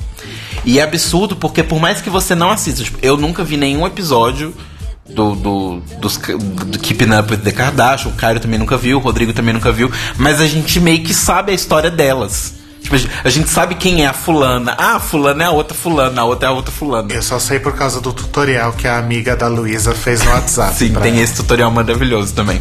O pop não poupa ninguém. É, tipo, é esfregado na nossa cara o tempo todo, então É, é, inclusive eu gostaria de trazer vocês pra Feel the Fantasy, que a RuPaul tweetou um, um lance de tipo. é, como é que é? É, não interaja com pessoas estúpidas, você não é obrigado a educá-las, só fique longe delas com um- uma imagem que é um quadrado laranja, ou seja, pro Trump. E uma das replies foi assim: então por que, que você continua promovendo pessoas estúpidas igual no episódio passado de Drag Race? Eu achei um shade apropriadíssimo. Dei RT, inclusive. Dei RT nos dois tweets, na verdade. É, é, eu não sei, eu acho complexo isso. Eu não acho complexo, porque pessoas que são famosas por serem famosas são um câncer. Na minha opinião. Ah, tá. Eu tô tentando achar alguém que possa ser um contraponto disso, mas tá bem difícil. Alguém que é famoso por ser famoso e, e não seja um câncer? É. É porque geralmente as pessoas são famosas por algo que elas fizeram. Bom, é. Mas aí que bom tá. ruim. o que elas são famosas por algo que elas fizeram, postar fotos e ter um programa onde elas comem salada. Se isso é relevante ou não, aí são outros 500. Bom, eu prefiro as Jenner. Então, a questão. Mas a questão das Kardashians é que assim, não é só porque elas postaram foto e tem um reality. Elas postaram foto depois do reality. Porque o reality realmente foi a primeira vez que elas ficaram famosas. E elas só têm o reality porque elas têm dinheiro.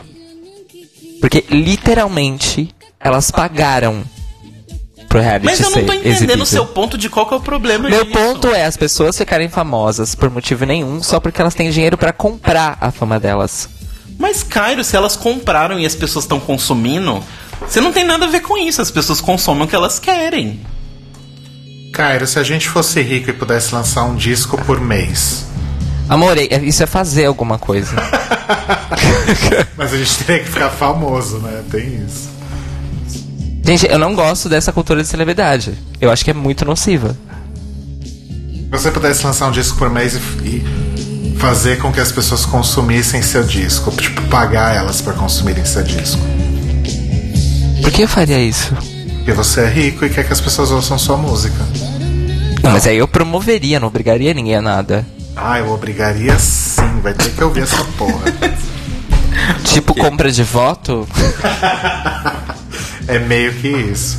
Mas aí tem o, musical é bem X, né? Não é nenhum shade the musical, Nenhum Glamazonian Airways. mas é bem produzidinho e tem umas coreografias interessantes. Sim. Achei o segmento, tirando a Britney, mas eu achei o segmento Britney Paris e Lindsay meio fraco. Acho que só passou por causa da Britney. É, eu acho que passou porque o texto era engraçado na parte delas. Era, era a parte do texto mais engraçada em si. E aí depois teve a brincadeira lá do, do Manager, depois teve a brincadeira com as Skyler Sisters, que eram as Kardashian Sisters, né? Que era o negócio das irmãs. E depois teve as outras irmãzinhas. Irmãzinhas, né? Porque elas têm 200 anos já. Ai, Mas. amo essa música da Madonna. Ah. Uma coisa que uma coisa que falaram que realmente não tinha o irmão, né? Eu achei até que iam botar um pit crew pra poder fazer o irmão Kardashian. Porque tem o irmão lá da treta que, que a Ai, que foi maravilhoso que a Farrah explica pra Valentina e a Valentina, escândalo. Porque tem todas essas tretas também da família deles com a Black China. Eu amo. E teve nos ensaios também que foi legal a Farrah. Qual- foi o nome que deram pra ela no Qual foi o nome que deram pra ela no, no- na biblioteca hoje? Eu? Ai, Fara que geme. É a Farrah que geme. Que geme. É a filha da Murta que geme. Ai, muito bom. Mas assim, é, foi ok. O musical e os ensaios é o que a gente esperava, né? A Eureka lá, Cripple. Crippled. Aliás, eu não tinha notado, só notei nesse episódio. A Erika tava sentada no fundo da runway episódio passado por causa disso. Sim. Eu não tinha parado pra É, a pensar. gente tinha comentado, né? Que ela É, eu tinha comentado com o Rui, eu falei com ele, eu falei assim, nossa, a gente tem que comentar isso no episódio. Acabou que foi corrida, a gente não falou nada. Mas. havia realmente um motivo. É, havia alguma coisa ali por trás. E uma coisa que o Ed lá de BH comentou comigo hoje é mais uma prova, a Eureka ter saído por uma questão de consciência do programa, é mais uma prova de que a Charlie não quebrou costela porra nenhuma. Ou ela escondeu muito bem. Ah, claro. É, então, não sei. Porque ela tava dolorida de Eu segurar acho- a bunda de uma pessoa, mas se ela quebrasse uma costela, ele ia ficar de boa, tirando comprimidos do cu, porque todo mundo caga comprimidos pra dor. Então, mas assim, eu acho que o fato da da lesão da Erika realmente ter sido muito séria e mostra, né, no, no segundo episódio, a hora que ela bate o joelho no, Sim. no chão, eu acho que isso é mais uma prova de que eventualmente a Charlie pode ter se machucado de verdade, porque pelo jeito o desafio foi bem difícil e pesado pra todo mundo. Sim. Inclusive, RuPaul's Drag Race. Nunca mais Nunca mais vai façam ter, isso. não vai ter mais. Mas assim, Por eu favor. não acho que a Charlie machucou, mas ok. Passado, fica no passado. Ó, o, o Guilherme tem um ponto. Uma pessoa com costela quebrada não consegue nem É, andar. gente, uma costela dói muito mais que um joelho. E é muito mais frágil, na real. Sim. Enfim. Tanto que quando você quebra a costela, você tem que ficar em repouso absoluto. Exato. é. É, Charlie Gates. Não, e a Eureka Porque não tem como engessar. saiu até. Saiu até um videozinho bônus dela no site da Logo explicando o que aconteceu com calma. Inclusive, ela tá maravilhosa com uma peruca roxa, Sim, uma lente azul da cor do céu. Ficou muito bonito o conjunto. Mas ela explica que ela sentiu a dor na hora, mas calor do momento, vambora.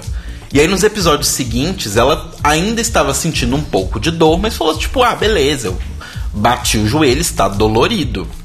Normal. Quando você bate em algum lugar, fica dolorido uns dias. Porque a gente sabe que não são semanas, né? Igual elas falam no programa, a gente sabe que são dias Exato. na gravação. Exato, exato. E aí ela fala que chegou um momento em que a produção do programa chegou pra ela ali nos, nos entremeios e falou: Gata, por que, que seu joelho tá do tamanho da sua cabeça? Ela, ah, é porque eu bati ele no episódio e tal. Não, vamos no médico agora. Não pode ficar assim.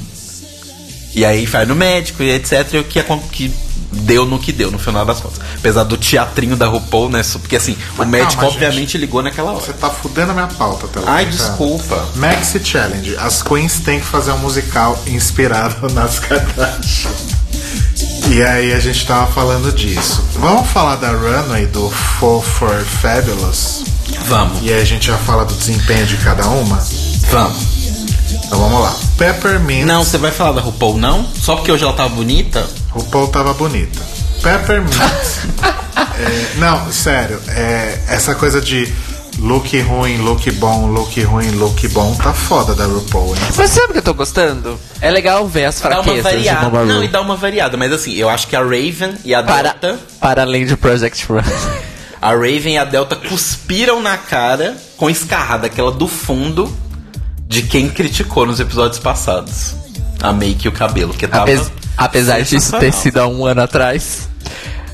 Mas tava sensacional. É, inclusive, gostaria de citar Shake Lay. Mama, you look so beautiful. It's damn near sinful. Eu acho que a RuPaul tá usando aqueles looks cagados pra mostrar um pouco de vulnera- vulnerabilidade, porque a gente ainda não sabe quem ela é. Exatamente. Eu acho por isso que tá tendo essa. Mas realmente o look tava muito bonito. E a Megan Trainor, linda, tava muito linda. Foi com o pijama que eu acho que eu, eu quero. Eu teria. E ela foi dentro do, do desafio, né? Ela tava de pele falsa. Fabulous. Sim. Tava dentro do desafio. Passarela essa que foi curta de novo, assim como no episódio passado. Menos curta que o episódio passado, mais curta do que normalmente. E infelizmente não tem nenhum material extra de passarela no site da Logo, como teve no, na semana passada. Sim. Peppermint. como eu falei, acho que ela realmente estava muito boa, como Britney. Vocês gostaram?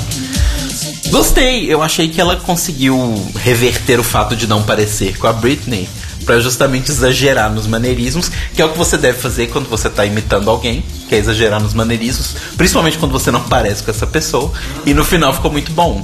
Ela fazendo um negócio com a língua que a Britney faz, tipo, ah, ah, Sim. Ficou e as legal. jogadas de cabeça. sim. E a peruca tava igual o cabelo da Britney. Tava. Chupa essa, Derek Barry. Não é. E. Só que aí na Runway ela cagou. Com aquela sainha rosa horrível de novo. Porque aquela saia tava muito ruim. E eu não gostei do. Do casaco também de. O- onde era efetivamente a pele, né? Eu gostei porque eu achei diferente. Eu, eu vou comentar mais pra frente que as runways que saíram do óbvio eu achei mais legal. Mas eu achei ok, nada demais. Mas ok. Next. Era o que tinha, né?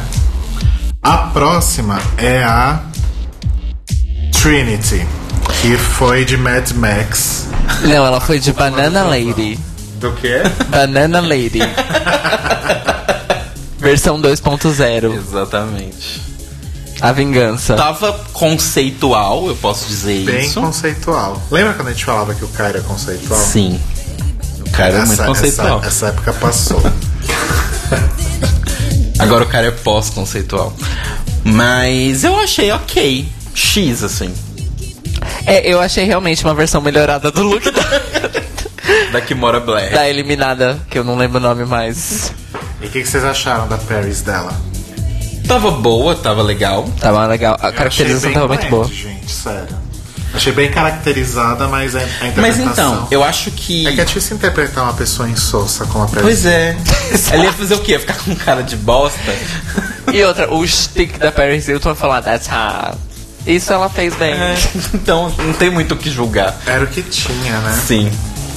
É, Guilherme falou que tá amando a Trinity porque ela é uma pageant que consegue inovar e se arrisca a fazer algo assim. Eu concordo. Sim. Eu esperava muito menos dela Sim. quando a temporada começou. Eu gosto muito porque a gente tá quebrando um pouco. A Michelle. Eu torço muito pra que nessa temporada a Michelle não tenha que falar a frase do. Eu não tô vendo nada diferente e tal. Porque assim, a gente tá vendo queens que tem propostas bem específicas, fazendo coisas muito diferentes. Tipo a Valentina, que tem uma, uma estética muito princesinha, tá fazendo coisas diferentes. A, a, a Sasha, que tem uma estética muito diferente, muito conceitual, tá fazendo coisas mais, muito entre aspas, normais pra agradar. A Trinity, que tem uma coisa mais pageant, tá fazendo uma coisa mais engraçada, um pouco menos engessada. E a Nina, que é conhecida pra fazer as maquiagens ultra diferentes, tá fazendo uma maquiagem fish, também entre aspas, normal. Então é legal nessa temporada essas quatro principalmente estão saindo das suas caixinhas. Sim. A Sasha vem na sua homenagem a Katia Zamolotkova. É porque ela é russa. É, então, só fiquei, Ela é russa de verdade. só fiquei sabendo disso quando você comentou, não Sim. sabia. O, o Sasha, que eu não sei o nome dele, mas ele é. O nome dele é Sasha. É Sasha? É. Ele é russo. Olha, arrasou. Mas ele mudou para os Estados Unidos bem criança. Então foi de fato uma homenagem às suas origens. Suas origens. Exato. E eu achei lindo esse look. Sim, é super muito- legal. Muito bonito. Mas também é o que eu vou comentar pra frente, é um look fácil de aplicar à pele.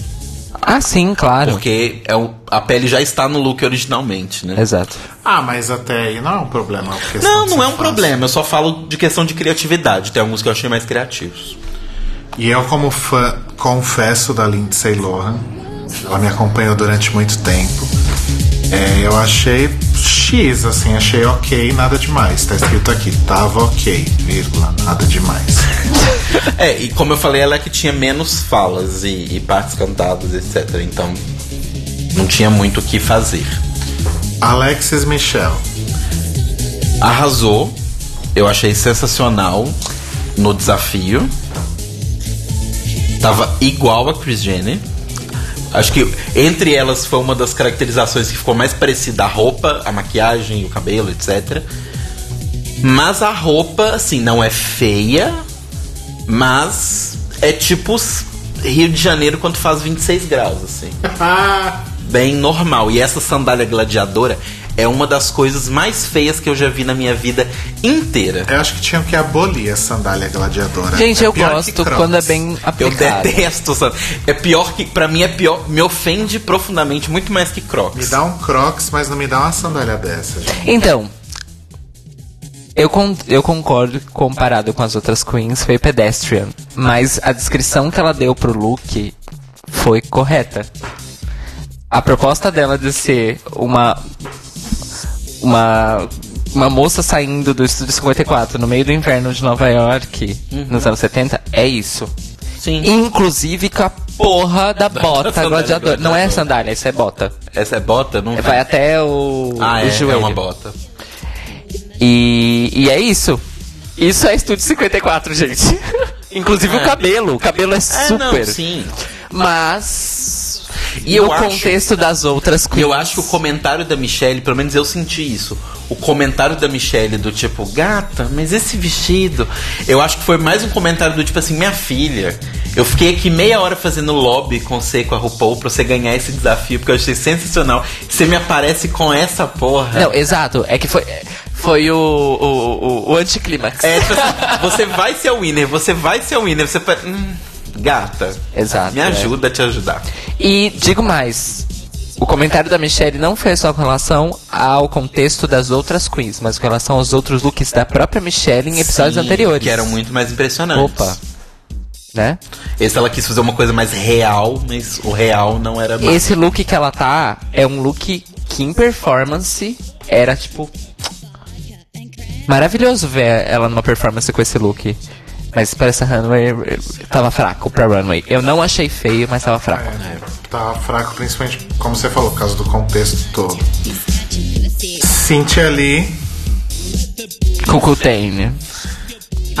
Então, a, a Cynthia, o Ed também fez um comentário muito bom sobre ela hoje à tarde comigo, que é ele se sentiu quando está muito frio em BH e ele vai pra, pra, da cama pra sala assistir Netflix e se enrola no edredom. Foi basicamente isso o look da Cynthia.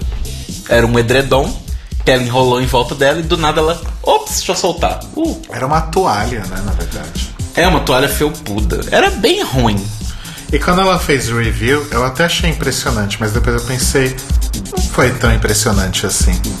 É, não foi nem um pouco pra mim. E a Kim Kardashian dela, péssima. Ela só fez aquele bico no final que era parecido com o da Kim Kardashian, mas não tinha nada a ver. Ela tava fazendo ela, ela não tava fazendo a Kim Kardashian. A gente já passou pra Cintia, desculpa. Eu. Eu fiquei lendo o chat, perdão. É, só falar uma coisa sobre a Cintia. É, foi o primeiro look da Cintia essa temporada que eu fiquei inconclusivo.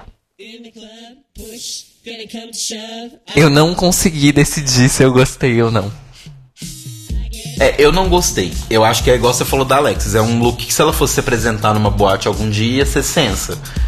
Mas pra, run, pra runway, desse episódio foi meio. Né. Né. Eu também acho. O que me deixa incomodado é que essa maquiagem tá meio baixo nível pro, pra maquiagem que a gente sabe que ela pode fazer. Também. Talvez. É. Não sei. Depois temos Nina como Mary J. Blige. Nossa, melhor cosplay ever. Ela tá a fuça da Mary J. Blige 10 anos atrás. E essa maquiagem, olha. Eu gosto muito quando a Nina faz aquelas coisas diferentes e tal, super criativas e super fora da caixa. Mas é muito maravilhoso ver que ela sabe fazer coisas, entre muitas aspas, aí mais comuns. né? E tá lindo. Sim. Tá lindo. Só tem um pequeno comentário que não é um shade, é uma pergunta real. O maiô por baixo é o mesmo maiô do episódio passado? Parece que é, não é? E usado de uma forma diferente, Pode obviamente. ser, mas eu não Do, vejo do look problema da, da zumbi peituda? É, da zumbi peituda. Pode ser que seja. É. Pode ser. Eu achei. Não, eu não vejo problema também, não, mas eu achei um uso criativo. Eu não lembro que Queen que. Ai, gente, não vou lembrar. Alguém que, comen- Alguém que comentou que usou o, o, o mesmo.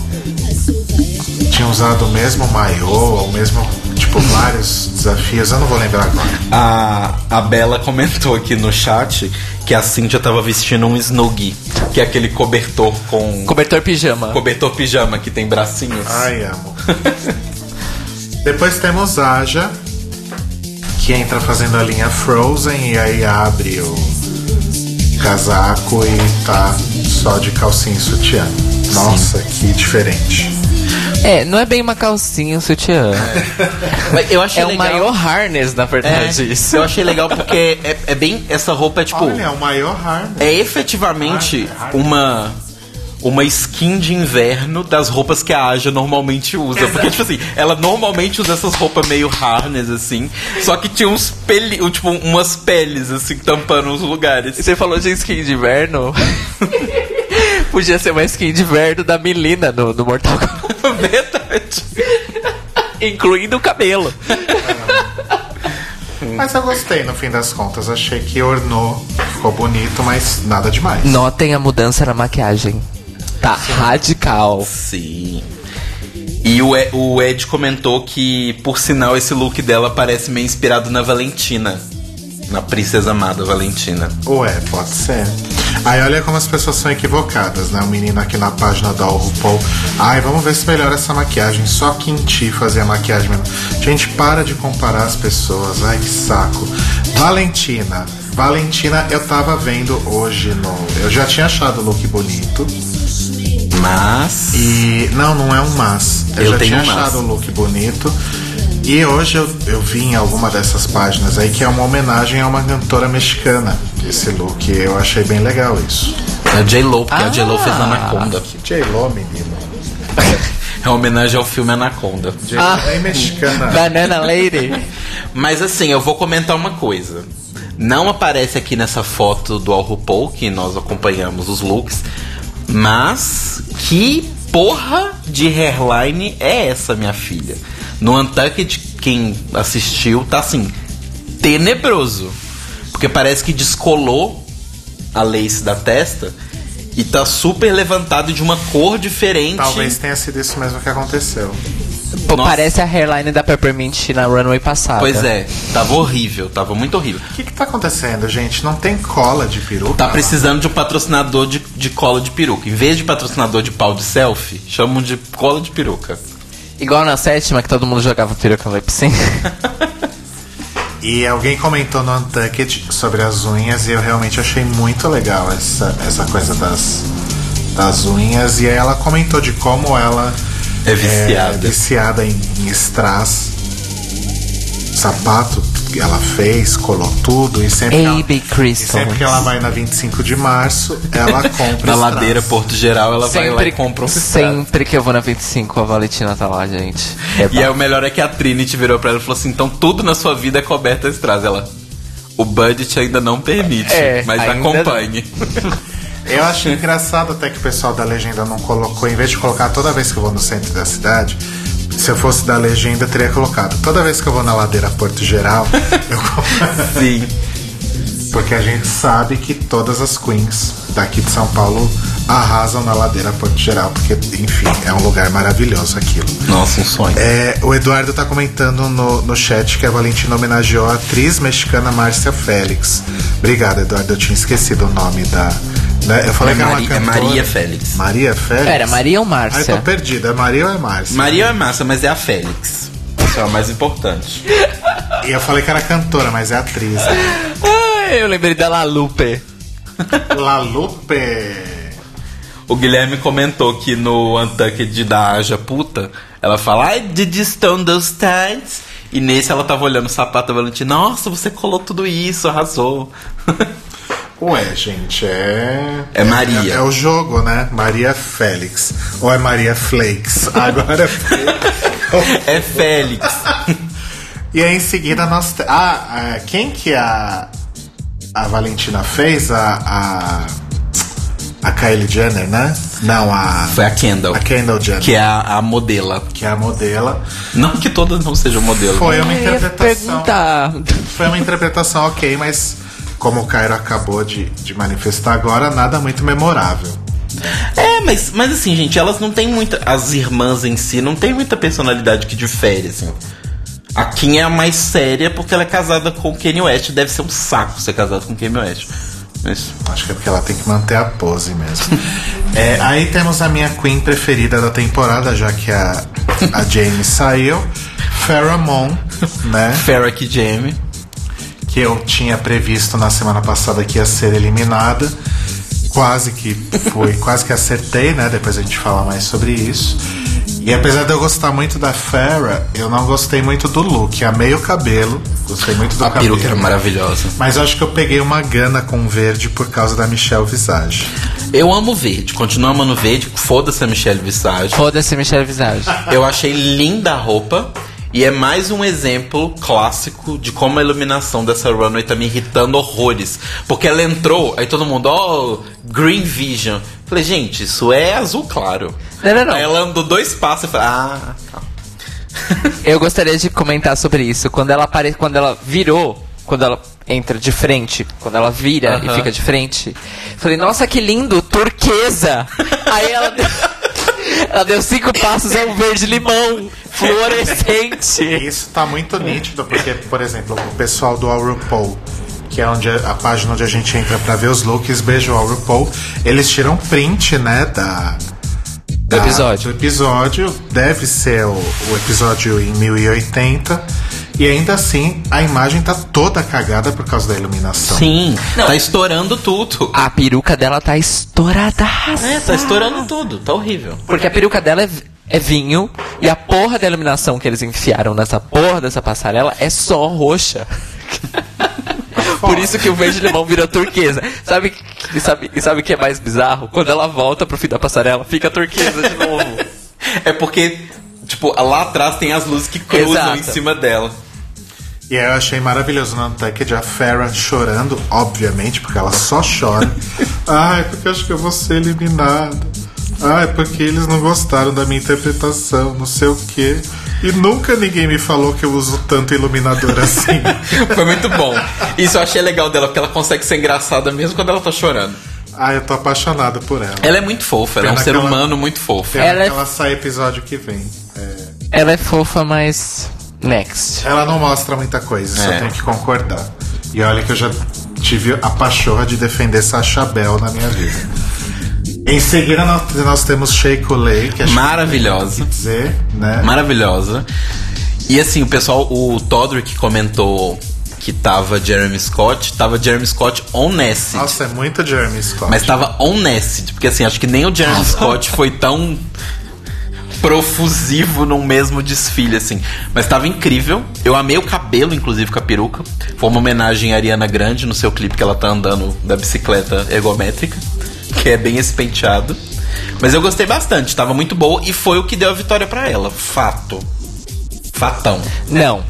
Não, não, não tô falando que ela foi ruim no desafio. Eu tô falando que talvez poderia ficar uma dúvida entre ela e a Alexis, porque elas foram as melhores. Certo. Só que aí, no desafio, na, na runway, ela arrasou 300 vezes mais que a Alexis. Então foi o que deu a vitória pra ela no fim das contas.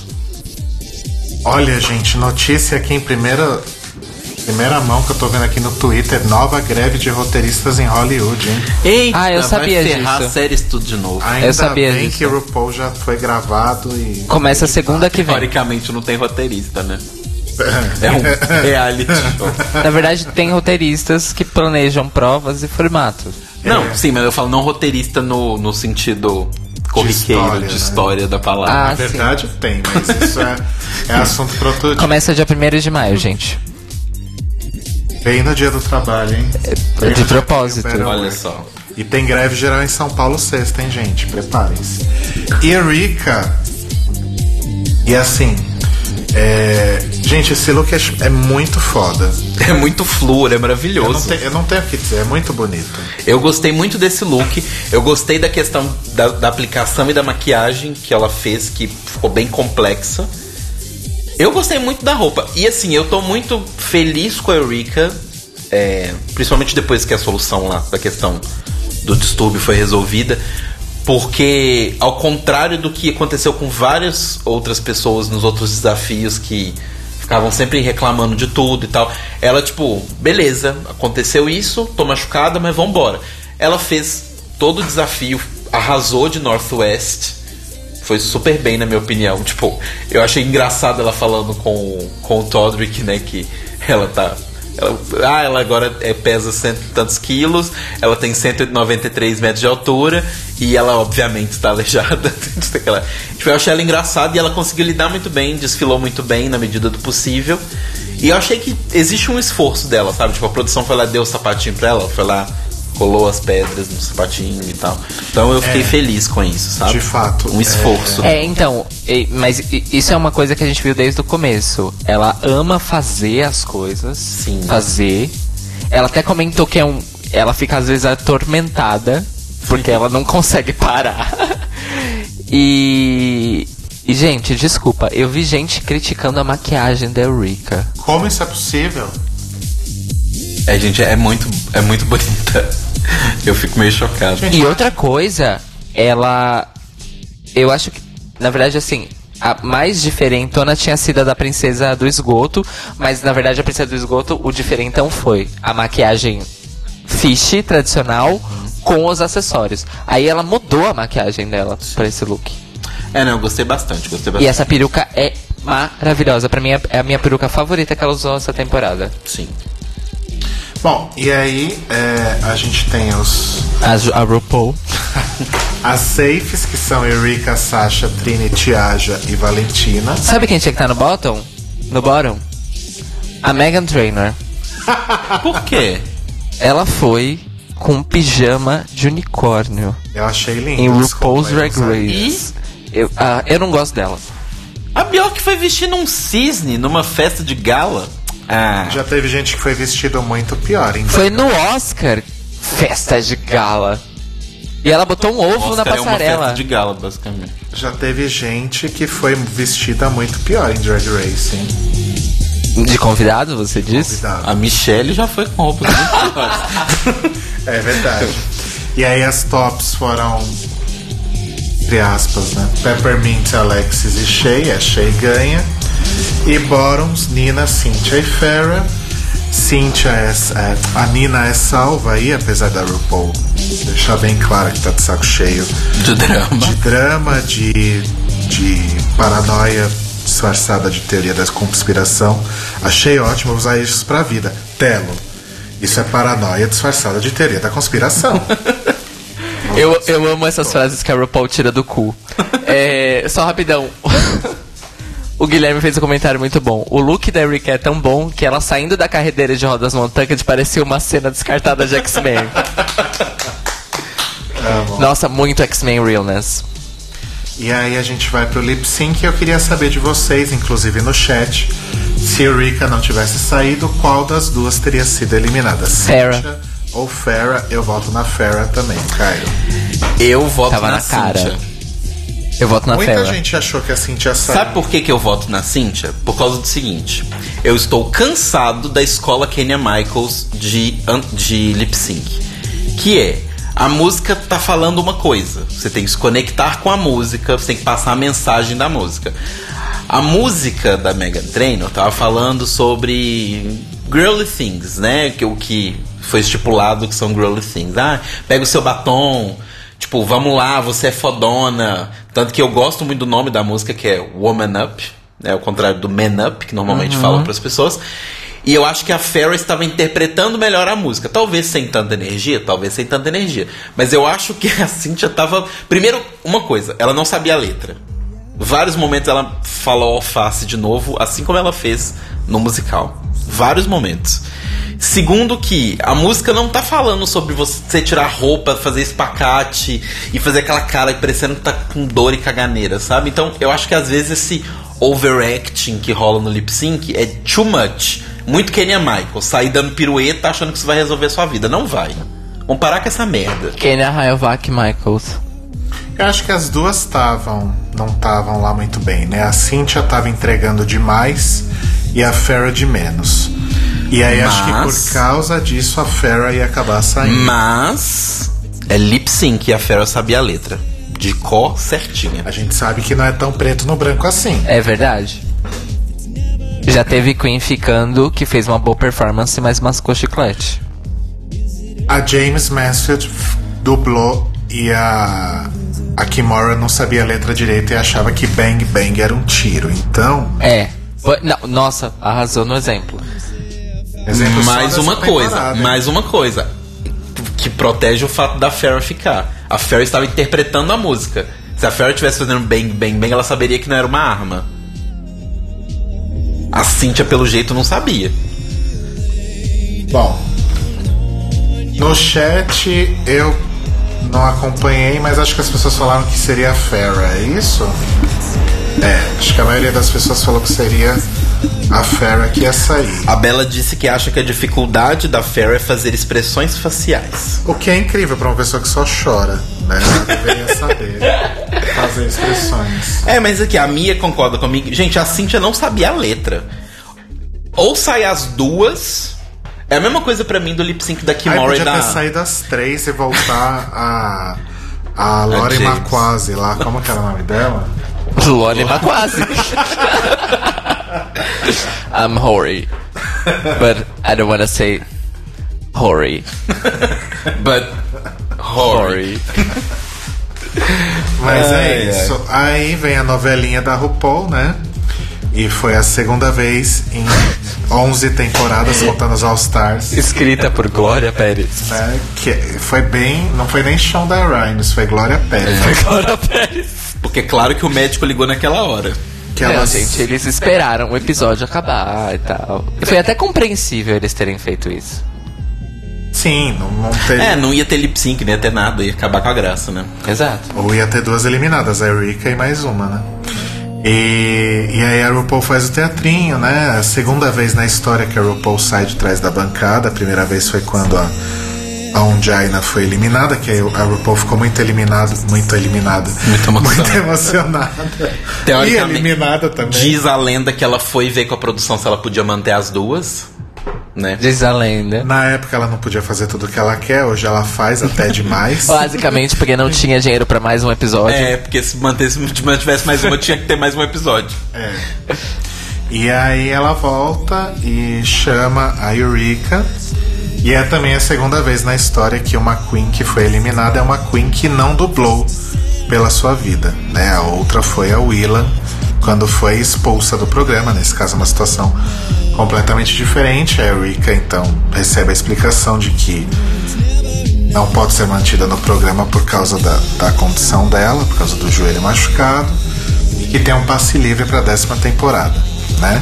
Aparentemente ela volta mesmo. Ela já tá falando torta direito que ela É, volta. deve começar as gravações agora em junho, né? Não, Junho, em julho? agosto. Agosto. E tem vídeo no site da Logo, tem Insta Stories no perfil do, de Drag É. Race no Instagram, tudo com ela contando Eu a acho que depois do- Em detalhes, vale a pena ver, gente. Eu acho que depois do mal entendido o que a Willan fez, eu acho que a produção quis deixar bem limpo, branco no branco ali. blá, blá, blá. Ah, essa expressão é péssima. Mas bem certinho. Preto no branco. É, não, mas essa expressão é ruim. Preto no branco, caneta preta no papel Ah, branco. tá, desculpa. Bem preto no branco, o que. O que Não é aconteceu. uma pessoa negra, não. Não, mas é porque o que eu falei era branco no branco. É péssimo. Até porque não faz sentido nenhum, porque não daria pra ler. E Ah, não, é isso. aquelas tintas de suco de limão. E é isso, gente. Eu acho que não tem muito o que falar, só que foi um momento muito triste.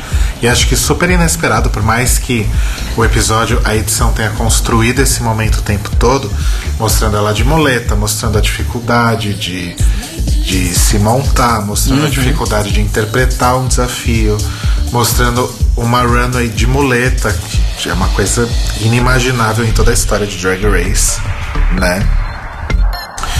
E tipo uma pessoa participar do, do- da competição declaradamente machucada é algo que nunca tinha acontecido antes né então foi super inesperado e foi super triste porque a Erika já tinha angariado muitos fãs inclusive tem três deles aqui falando com vocês Sim.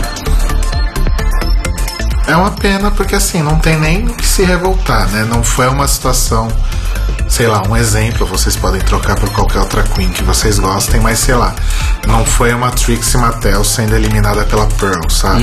Exato. Foi uma Queen que É. simplesmente não vai poder mais E competir foi porque total. tá machucada. É, e foi total infelicidade, porque assim, é um movimento de dança que ela sempre faz na carreira dela, no show Sim. dela.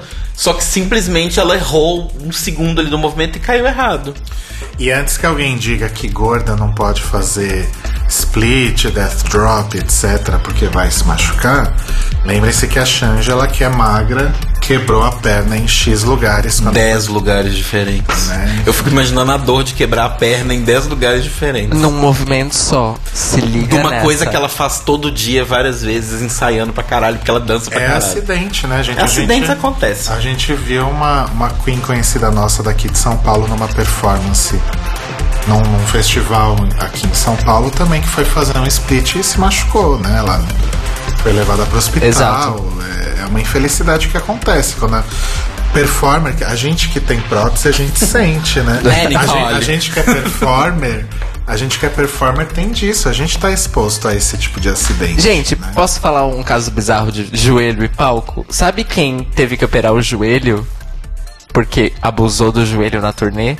Chris Martin, do Coldplay, na É turnê ele do segundo pulando. disco. Olha isso, vocalista do Cold Porque ele Ele- pulava ele fica os cantando 90 pulando. minutos dos shows. Até quando ele sentava no piano, a perna dele não parava. É sério, ele operou o joelho, foi fode, bem gente. tenso. Isso porque a Coldplay é uma banda super legal e movimentada, né? No segundo Na disco época era, era. na época era legal, até o segundo disco Mas era foi super nessa legal. época? Foi, no Foi. segundo, foi na- naquela turnê que tem o DVD, o Live Dá pra 2013. explicar porque que o Coldplay ficou uma bosta?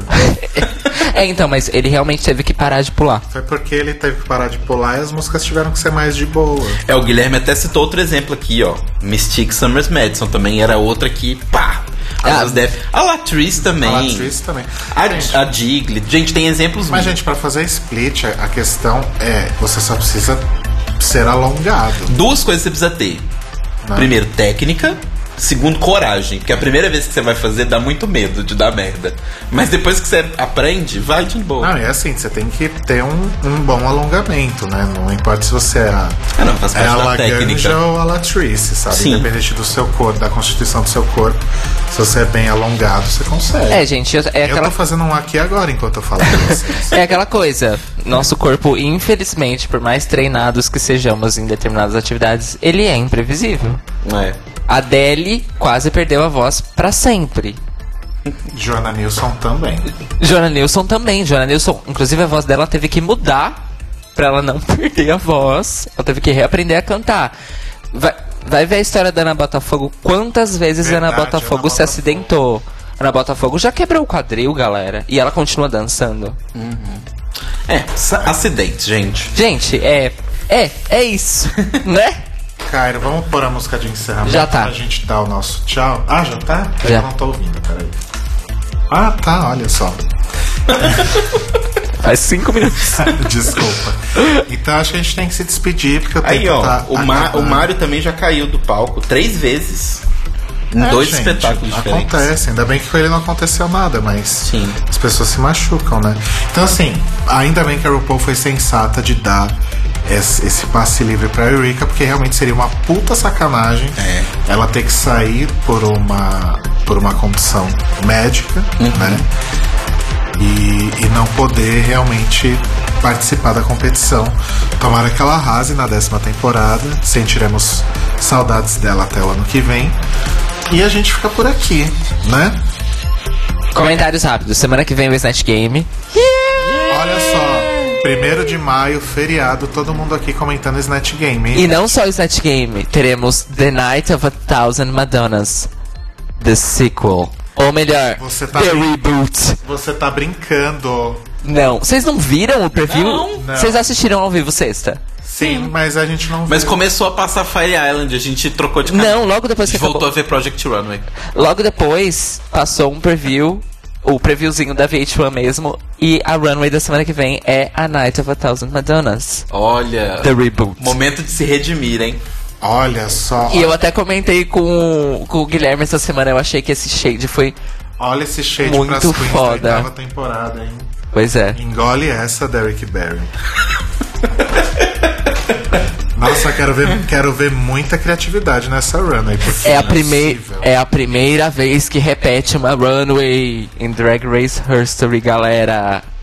Se liga nessa. Gente, esse episódio vai ser maravilhoso, hein? E, um, e apareceu um ou dois looks. O look que eu lembro que ficou é a Sasha vai de erótica. E vai ser um bafo. É a cara dela. Alguma. Só falta a Cher, né? A Gaga, Madonna. Alguma. Nossa, runway de Cher precisa. Muito. Precisa. Alguém sabe alguém, alguma personalidade do Snatch Game? Não? É verdade, alguém. Eu não vi nada do Snatch Game, gente. Alguém não sabe? Enquanto a galera fala, porque tem um atrasinho. Olha, a Cintia vai Vamos de dando os- Toureira. O. Madonna Toureira é de Ah, ela vai cair. Melhor música. Ela vai, na verdade, ela vai de Madonna Toureira caindo. A entrada da passarela dela, ela vai ser puxada pela capa e vai cair. Isso mostrando o preview também. Ah, Madonna Toreira do. Do VMAs. V- Ou do. Awards. Ah, sim. Acho Que a é do Madonna caiu um, um- um lance de escada. Nossa, É. gente. Outro che- acidente aí, gente. Tá vendo? Acidentes acontecem. Isso acontece. Chega logo sexta-feira, pelo amor de Deus, que esse episódio vai ser maravilhoso. Exatamente. Então vamos? Eu tenho um merchan importante pra fazer. Tá. Arrasa. Astrolábio, meu programa de Olha, rádio de música lábios. que teve a sua primeira temporada exibida ano passado, concomitante ao Library, no meio do ano passado até setembro. Independentemente no Mixler, agora está na Radio Sense. Na Radio Sense! É, estreia dia 9 de maio, terça-feira, às 22 horas. Incrível. No É aniversário um dia muito Telo especial, no dia do meu aniversário. Olha só! Ai, gente, sabe o que que eu descobri também? Ah. O Castelo Ratimbom estreou no dia do meu aniversário. Você podia fazer um Iluminada. astrolado especial Telo Caetano. Ai, sim, faz. Eu vou Tá ser o louca, tema né? especial. Na verdade, eu vou te pedir uma coisa em off pra você contribuir no episódio. Eba. Eu não vou fazer um episódio sobre você, mas eu vou querer só Que contar. absurdo. Sai da minha casa agora. Então é isso, gente. Dia 9 de maio, terça-feira, 10 da noite, vai manter o dia da semana e horário do ano passado, mas tem uma novidade. Essa temporada eu ganhei meia hora a mais. É uma hora e meia de episódio toda semana. Olha, é das 10 às 11 e meia. Eu acho que tinha que ser duas horas. Pronto, falei, Diego. É muito duas horas. eu que decidi uma hora e meia.